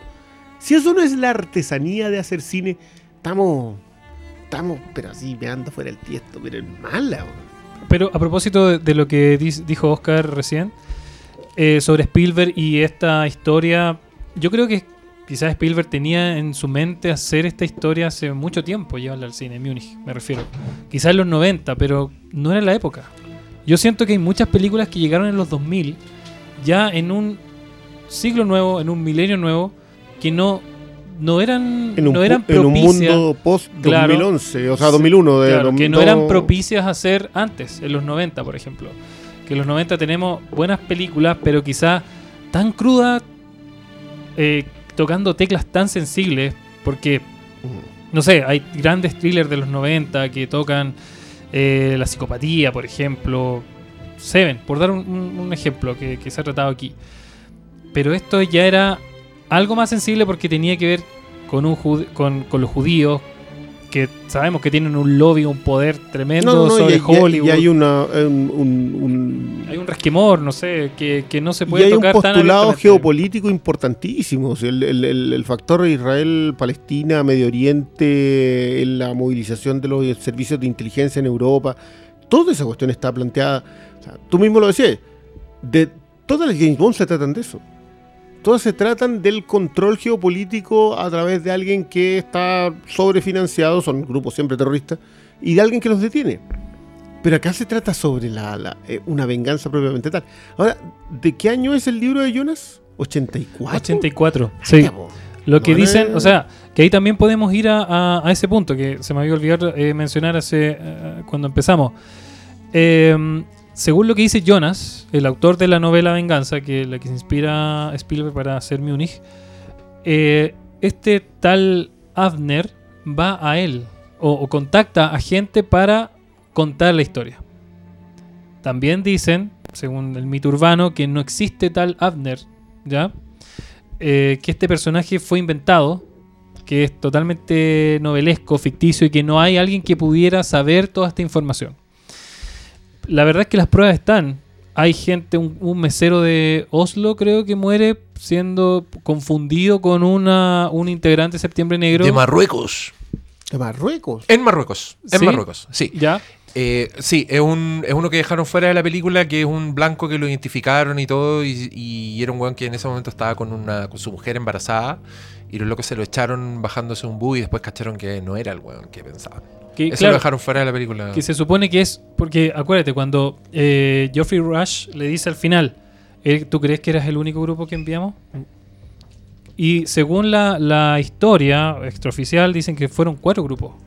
Cuatro eh, equipos que mandaron a, a- al exterminio, al contraterrorismo. Sea, ejecuciones. A ejecuciones, claro.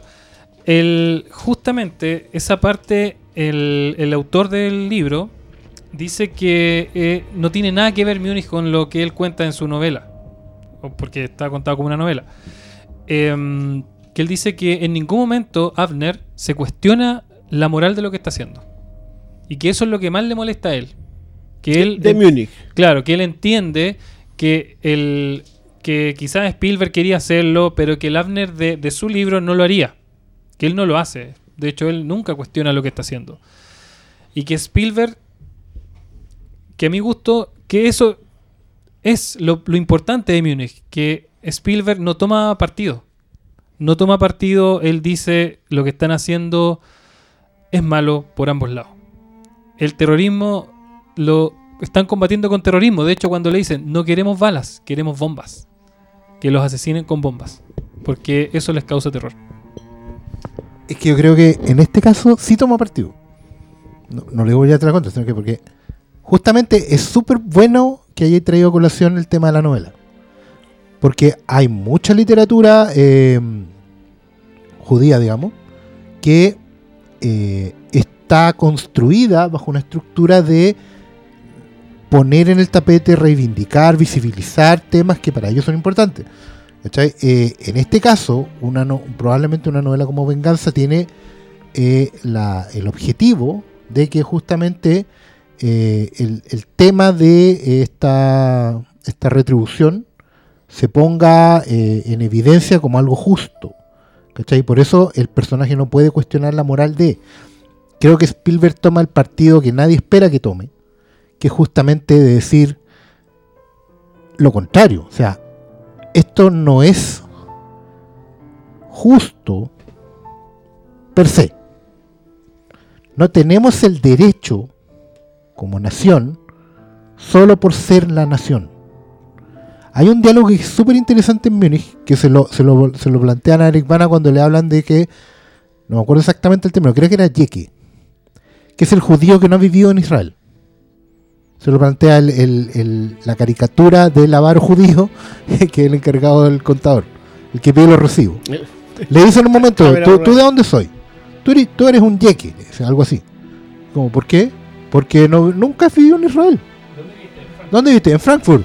¿Y tus papás de dónde eran? De Frankfurt. No, de yeque, yeque. Tiene que ser como cinco generaciones de Israel.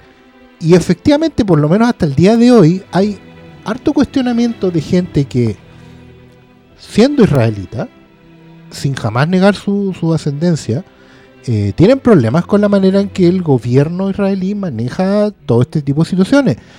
Y en general el judío que no vive en Israel, ¿cachai? Eh, no, es, no es así como full alineado. Hay, hay un tema de política bien espeso en ese sentido porque eh, el, el judío israelita eh, de que, que está afuera, está en Estados Unidos principalmente, no puede mostrarse como en contra de la nación de Israel. Pero cuando empiezan a- por ejemplo, a Natalie Portman le pasó hace poco. Ella es judía, ella, pero no Israelita. israelita, ¿cachai?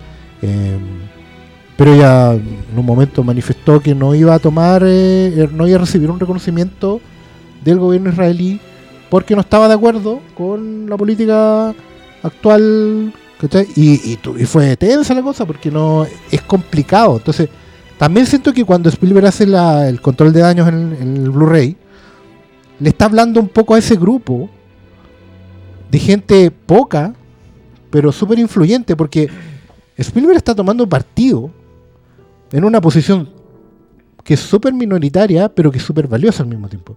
En el sentido de decir, ¿saben qué? Eh, no, no niego, porque el problema con la política Israel no es de si estáis con Israel o si no es Israel, sino que el tema de si aceptas o no la existencia del Estado de Israel. ¿Cachai? Y eso em, tiene un montón de ramificaciones súper complejas. Entonces, Spielberg no, no va a negar jamás la existencia del Estado de Israel. Pero claramente él, justi- no, exactamente como dice acá Marcelo, no justifica las acciones porque entiende que hay matices que eh, son demasiado complicados. Y eso lo encuentro ultra jugado, así valiente hasta los cojones, incluso saliendo a dar esta pequeña explicación, también es valiente porque es ponerse... eh, Spielberg es muy buen político. En, el sentido de política, como entendiendo que tú tienes que anticiparte a los movimientos del otro. Tú no tienes que dejar que te vengan aquí a cuestionar y a poner problemas. Tú sabes perfectamente cuando le pisaste un juanete al otro y antes de eso tomáis la acción de y lo termináis dando vuelta. ¿Cachai? Yo soy el realizador de la lista de Schindler. Yo los he dejado a todos ustedes contentos, pequeño grupo. Y ahora hice Múnich. Y sé que no les va a gustar. ¿Cachai? Y yo estoy súper consciente de que no les va a gustar. Hace lo, ¿Cachai? mismo con, hace lo mismo con los extraterrestres, de hecho. Cuando hace T y después hace la guerra de que- de- Los extraterrestres primero les dice, extraterrestres, esto les va a gustar, esto es amistoso, queda muy bien. Pero después va a de los mundos. Claro. pero, pero sabéis que es cierto, la, yo no la- estoy de todo de acuerdo de esa mirada como del pupitre, porque yo no creo que haya una condena si hay un cuestionamiento. el púlpito. El púlpito. Eh, No, no hay, no hay un. De hecho, el no- pupitre es todo lo contrario. Por eso lo corregí No así hay- de suave, no, no, no lo voy. No hay un. No hay una condena. Yo creo que sí hay una evaluación, ¿cachai? Es, es el punto. no, es que él venga, no es que él venga y le diga, ustedes hicieron mal esto. Porque no veo un juicio en Múnich de, de- de ese calibre. Pero sí veo una evaluación que es, Es muy que- distinto decir, usted no lo haga. Pero es que- Ustedes, señores, ¿cachai? Como Es, pero es que, mira, es que yo concuerdo, yo creo que tienen tienen los dos, eh, es raro esto. Independiente Como el que. Múnich. Es que, claro, es que es el punto. como es un conflicto tan complejo, ambas aristas pueden ser igual de valiosas. Yo creo que Spielberg toma partido al reflexionar. El- porque la reflexión es el cuestionamiento de lo que se hizo. No necesariamente él está diciendo que lo que hicieron al tomar ese tipo de represalia de esa manera está errado, pero que por lo menos deberían pensar si estuvo errado. Es que yo creo que Y va- eso es súper jugado. El, va el un Oscar tiene mucha allá. razón. Yo creo que va en el sentido de que él, cuando pasan ese tipo de acciones, la violencia de esa forma es la forma en que actúa el ser humano. Claro, pero si hay, hay, una reflexión sobre la condición humana de llegar a esos niveles de violencia por un ideal. Sí, por eso yo creo que también la- el nivel, cómo va escalando la violencia, si el tema de las bombas no es gratuito. No es gratuito que al principio hubiese muy poca bomba y no se muriera, y después la bomba deja colgando al tipo, casi mata a dos civiles a los lados Se echó el y a una gente. completo, pues, Sí, sí. no, y po. tampoco es, es gratuito cuando le dicen eh, tienes pistolas y tienes bomba, pero nosotros preferimos que sean bombas. bomba. No, no, y, y ojo con la, con la el secuencia del. se me olvida el, el personaje del otro viejo. Del, del, del falsificador. Porque él, su escala de violencia, tú lo puedes seguir a él solito. Y su escala de violencia es brutal. Sí, el, tipo, po. el tipo, eh, cuando entra con la granada de fósforo, Sí. eh, eh, y es tremenda. encima está construida con siguiéndolo a él como personaje, entrando en la puerta, tirando la granada, apuntándola, firmando la puerta para que no arranquen. Todo eso es tremendo. La salida, todo el tiroteo en la calle, la, la llegada hacia Anaheim de ejecutar a alguien directo. Eh, Toda esa cuestión está pensada para que tú entiendas que hay un personaje que está creciendo en su violencia porque cree cada vez más que lo que están haciendo es necesario. Oye, sí, cabros, creo que tenemos que ir cerrando. Así que les iba a proponer que leyéramos preguntas. Juegue. Que no hay tantas de Múnich. Hicimos preguntas de Múnich y de Mindhunter. Mindhunter. que todavía tenemos que grabar. Ah, no- Pero ya, mira, el Leo Jorgensen dice: Qué grosa que es Múnich. ¿Hay alguna otra película que aborde la temática respecto al atentado en los Juegos Olímpicos del 72? Aunque sea de manera tangencial. Saludos. ¿Sabe alguno de ustedes este, esta respuesta? Yo tengo una, pero es media rebuscada. O sea, hay más películas, pero. En los 70 creo que sí son, sí sí, son algunas. Es que, mira, mira querido amigo, eh, hay una película que se trata exactamente de lo que se trata en Múnich, que se llama The Sword of Gideon, que es una película del año 86, que fue la primera vez que se adaptó esta novela y que se trata de la misma historia, que se estrenó como eh, serie de televisión, de hecho, dura como tres horas. Y Avner es Steven Bauer. Míralo. Ya, pero, pero el Don- nombre. ¿Cómo se llama en Pero- Breaking Bad? El Steven Bauer. Ah, el, el- el hermano de sí. cara cortada, él es Don, Pero el don no- Eladio. El, nombre, el nombre de la miniserie ya te dice que está en el lado correcto. Ay, sí. La espada de Gedeón, o sea, Explica, por favor, Oscar Salas, o sea, es una pastor. referencia bíblica a la justicia, pero ya claramente esa miniserie tiene no tiene ninguno de los matices de Benny. o- no o quiz- necesito o quiz- verla. O quizás el título es irónico. ¿Quién sabe? ¿Quién sabe? Dale, dale. El primero. Eh, claro, Gedeón, un juez de Israel. Eh, así que, claro, un juez que imparte la justicia. Eh, un juez directamente puesto por Dios, según el Antiguo Testamento. Oye, este telefilm es canadiense. para que vayan cachando. Así que puede que. Puede que no hayan tomado partido. Mira, eh, me voy a tomar la libertad de responderle a ese, o recomendarle quizá a, a ese amigo. Sí, vos no, no una película directamente relacionada a la temática de Múnich, pero películas, como hemos mencionado acá, eh, algunas eh, relacionadas a la Guerra Fría, muy buenas de espionaje, eh, Tinker Taylor Soldier Spy del 2011, con Gary Oldman, buenísima. Eh, Siriana, eh, la misma El Buen Pastor, buenísima. El Buen Pastor, cuando la terminé de dije, estoy viendo El Padrino. Es muy similar. De hecho, la última una de las últimas escenas es muy parecida a esa renuncias a las obras de Satán. Sí, y bueno, todos ya saben, así que es como un parafraseo, es, es- Hay que verla. es mu- es Ya. muy buena. Puta, Eh, yo no me así acuerdo que- esa película, la vi hace mucho tiempo. Aquí encontré unos datos. Cáchate, el 76 al tiro hizo una película para la tele de los atentados. Así que, como que igual. fue De, un tema de que lo hay, lo hay. Lo hay, lo hay. Y hay un documental ganador del Oscar, loco, de Kane McDonald. ¿De McDonald's? ¿Cómo, ¿Cómo- se llama? cómo se llama ese documental? Y ganó el premio Oscar. Se llama Nue- Un día en septiembre. Un día en Ah, septiembre. sí, me acuerdo de eso. Un no día vi. septiembre, ¿no? Del año 99. El año bueno. El año Oye, bueno. mira, la Fenuca dice un comentario para que Fílmico me huevee. Puta que sale Mino Eric Bana No, obvio, sí. De mis top 3, dice. Sus top 3 son Colin Farrell, eh, Eric Fana y no me acuerdo el tercero. ¿no te acordáis? No, una se me olvidó. ¿Por qué te No, no acordás era de dos ya es mucho encuentro?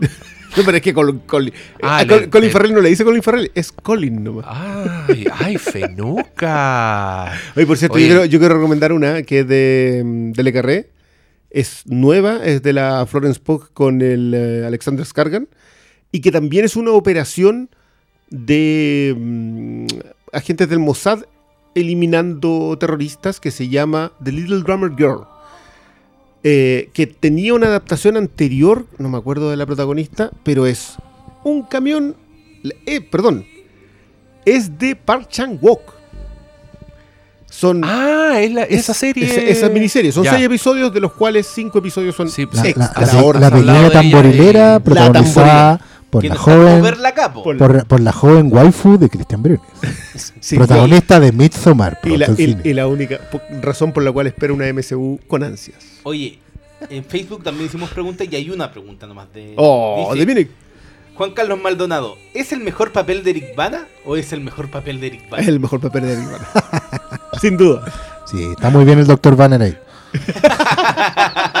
el único y original.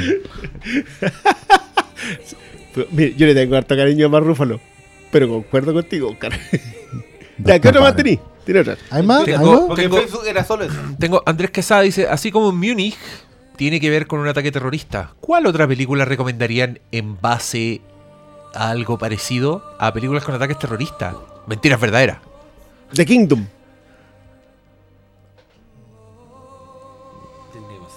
Civil War. Ah. United 93. Duro de matar. Eran después ladrones, eso sí. Y una era en 93. Esa es de esas que hay que verla hoy día, así, con todos los prejuicios sacados. Daño colateral con Arnold. ah, no. Pero, pero igual, igual te das cuenta que, que la gente no está viendo Múnich porque en realidad no se trata de un ataque terrorista. No, pues. ¿Viste? O sea, es lo que el detonante, hermano. No, pues, The Kingdom no, por Kingdom eso. no. Vean Múnich. Vean. Sí, esa te recomendamos. Múnich. Eh, ¿qué- ¿Había otra más de Múnich? Espérate. Ah, es que nos hicieron una, la mansa pregunta, pero esa weá es tarea para la casa. Y cagando la hacemos acá. Mira, el Felipe Campos, arroba red-campos, dice, iba a pedirles humildemente un top 10 de Spielberg, pero mejor, una película de Spielberg por década. Su favorita por década. No, diga el pico. que te vaya bonito el 90. De los 90, ¿cuál? No, pues espera, 70 Tiburón, 80 eh, El Imperio del Sol. ¿Por qué? No, no, está bien, es la tuya. ese No, no, no te que iba, puedo... bueno, iba a decir Indiana Jones y la última cruzada, que es del 89. Igual la digo. Pero weón, Spielberg. No me ¿En los gusta. 80? No, En no, los no 80 griete. No griete. No es la que me mató, pues nunca me mató cuando cabrón chico, entonces me mató más. Yo la, yo la vi a los 27 años ET. No. Y lloré igual. Weón. debo reconocer que. ET es una maravilla. la mierda. maravilla, Pero yo no la papa con ET. Y 90. Y perdona, y, y, y los cazadores del arca perdida del 81.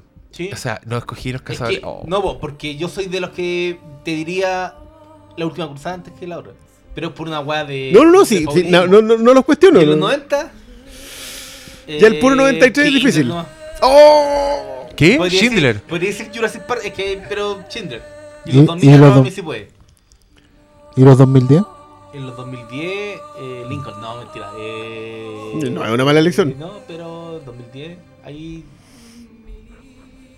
Con la 2010. Espérate, con- contamos, contamos cinco décadas. 70, Ah, 70.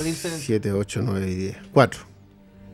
Pero que dice, elija una, no la que tú crees. Oye, no, no, está bien, pero espérate, pero en los no, 90, son 5 décadas. ¡Oh, no, si los puta! 90 está ahí a la Pero mierda. son bueno, en los cinco 90 décadas de Sí, películas. 70, 80, Estamos en 90. el Del 2000 al 2019. 2010 y del 2010 al 2019. son que te vaya bonito. décadas. Mierda, weón. Cinco Ya, pero, décadas. weón, en, los, en, los, 2020. en los 90 tení El Soldado Ryan, Amistad, La Lista de Schindler, Jurassic Park, Hook.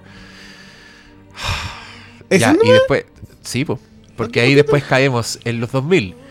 Eh, inteligencia artificial, Minority Report, Atrápame si puedes, La Terminal, La Guerra de los Mundos, Munich, Indiana Jones, Crystal Skull, eh, Aventuras de Tin... No, ahí nos pasamos de década. Ya, pero ahí- ¿y ahí cuál, cuál de esas ponen ustedes? No, Catch Me You Can, yo ahí. yo- ¿Sí? yo- sí. Ahí. No, no, no. Ahí, Es que ahí no hay esa discusión. o es inteligencia artificial. o, Y o debo, reco- Munich. y- y debo reconocer que también le tengo cariño a Minority Report. ¿Cachai que es más Hasta que fácil? Es más fácil escoger la malita por Y década. sí, po. y, el- y en los 2010 tení Tintín, Warhorse, Lincoln. Ah, no. Tení, sí, eh, Puente de Espías, Big Mi amigo giant. gigante, Big Fucking Giant, The Post, Ready Player One. En los 2010. Sí, en los po. 2010. En los Ah, 2010, no, en los ya. 2010 de post. Es de Pose. Y iría Ready Player One. Yo diría Warhorse. de. El El pico, esa, tiene- esa la- película, la- weón, es la única que no me La gusta. malita es la más fácil siempre. Sí, todas las sí, está, está, tiene razón, Sala. No, pero yo diría la- el gigante. Prefiero Warhorse antes que el gigante. Mira. Yo creo que La, más- la pura escena de las trincheras, loco. Sí. weón. Ya, te la, te la compro. Pero, pero buena, buena pregunta. Buena. No, nos Y el- cagó la mente no, y El problema es que son como. Y ahora vienen para el 2020, weón. otra. O sea, van a ser seis décadas. Oh, qué impresionante. Y por lo menos. Yo, yo ojo que yo, Y- yo, y- yo y te tení- concedo, yo de lo de tiburón por- te lo aplaudo, pero igual me tiraría con el duelo. No, tiburón. eh, no, ahí yo estoy cagado. No, no, sí sé. pero el punto es que. Por década puedes elegir dos y tres. Ya, cabros, Ya, vamos, va, vamos cerrando. vístete que nos Yo quiero, vamos. quiero unas palabras al cierre de todo y el amigo al final. Así que ve pensando en tus palabras al cierre. Ya, vamos. Eh, me, voy a, me voy a tener a ese punto de eh, volver a ver películas que no son secuelas, ni remakes, ni adaptaciones de. Porque a pesar de que Munich está adaptando una novela, es una historia que no se había contado antes. Ya revisaron los muchachos el antecedentes de, la historia. Munich toma partido. Munich es una película que tiene cine dentro de ella. O sea, es todo lo que nos está faltando hoy día. Yo, como bien lo dije, eh, la sola idea de no haber apreciado esta película en su dimensión, que creo que hoy lo hago más, todavía creo que no lo hago completo. Yo creo que a uno le faltan, esas son las mayores gracias con el cine de Spielberg, que uno cada vez que repasa su material con nuevos acervos, es capaz de verle nuevas aristas. Yo, yo, yo creo que repasar ahora Múnich me permitió ver la artesanía de Múnich, me permitió ver lo complejo de la reflexión de Spielberg en esta historia. Yo creo que esa es la razón por la cual el tercer acto parece tan desarmado. Es porque en realidad ahí es donde se te vuelve cada vez más difícil analizar algo. Es, ¿qué estoy sacando de aquí? Eh, y yo creo que en particular con esta película, desde cada punto de vista que uno pueda verla, eso es lo más interesante que tiene. Y eso es lo más exquisito que tiene. Eh, recomendable repasarla una y otra vez y probablemente también haya que hacerlo con otras de esos años de Spielberg porque, porque creo que tienen esa cualidad de, de poder volver a verlas y encontrar, volviendo a la frase del pastor, cine cada vez más rico en ellas. Oye, queremos felicitamos al pastor porque hoy día la cuenta oficial de Cinemark lo reconoció en su condición de pastor. Pusieron hashtag Pastor Sala. Ya, Cinemark te encuentra Pastor Sala. Yo creo que debería ir ahí como ir a que te desen el anillo y que, que te pasen una función de alguna weá de, de Patrol, por último. Malito, Eh, Despídete. Mi recomendación siempre será que revisen todo Spielberg, de principio a fin, porque llegará el día en que ya no va a estar este caballero no, ya, y conchetumare. el cine se va a terminar. Y cuando eso pase, yo me voy a suicidar. He dicho, caso cerrado. Bueno, respecto de Múnich, decir que mm, también es una historia de supervivencia. De dos tribus que mm, ancestrales que se enfrentan, que se han enfrentado por muchos años y que tratan de, sobrevivir. Cuando quedan a la deriva el, el grupo de Abner, eh, sin conexión con, con el Mossad, se dan cuenta que tienen que estar por las de ellos y cuando empiezan a morir dicen, no sabemos si son los palestinos, si es, eh, son los soviéticos o el propio Israel que lo está eliminando y lo está limpiando.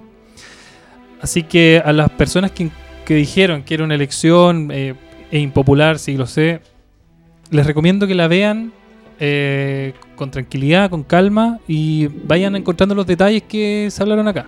Que van a, de seguro van a encontrar, porque es una película, una historia muy íntima y no es para, eh, para verla a la rápida, no es una película de acción ni que te va a deslumbrar, pues, que, que sea vertiginosa. Y ese tercer acto que dice Cristian que encontró desordenado, es, yo creo que es refleja la realidad que está viviendo Abner en ese momento. Que no sabía qué es lo que pasaba, no sabía qué es lo que tenía que hacer. Em, y bueno, me siento eh, muy contento, muy em, realizado de haber eh, al fin poder eh, haber podido cobrar el premio del Filmcast. Y bueno, agradecer este espacio, em, agradecer por tantas alegrías, por tantos momentos que espero que se mantengan porque ha sido realmente un espacio donde encontrar sosiego. Entre tanto, eh, tanto, no sé, el internet de hoy, las redes sociales, todo es rápido, todo hay que tenerlo em, eh, digerido, procesado, no, no te da espacio para analizar, para escuchar. Y esos podcasts de 3, 4 horas se disfrutan por lo mismo, porque te permite tener una visión más sosegada, más amplia, y, sabia también, porque aquí hay sabiduría. Así que larga vida al, al.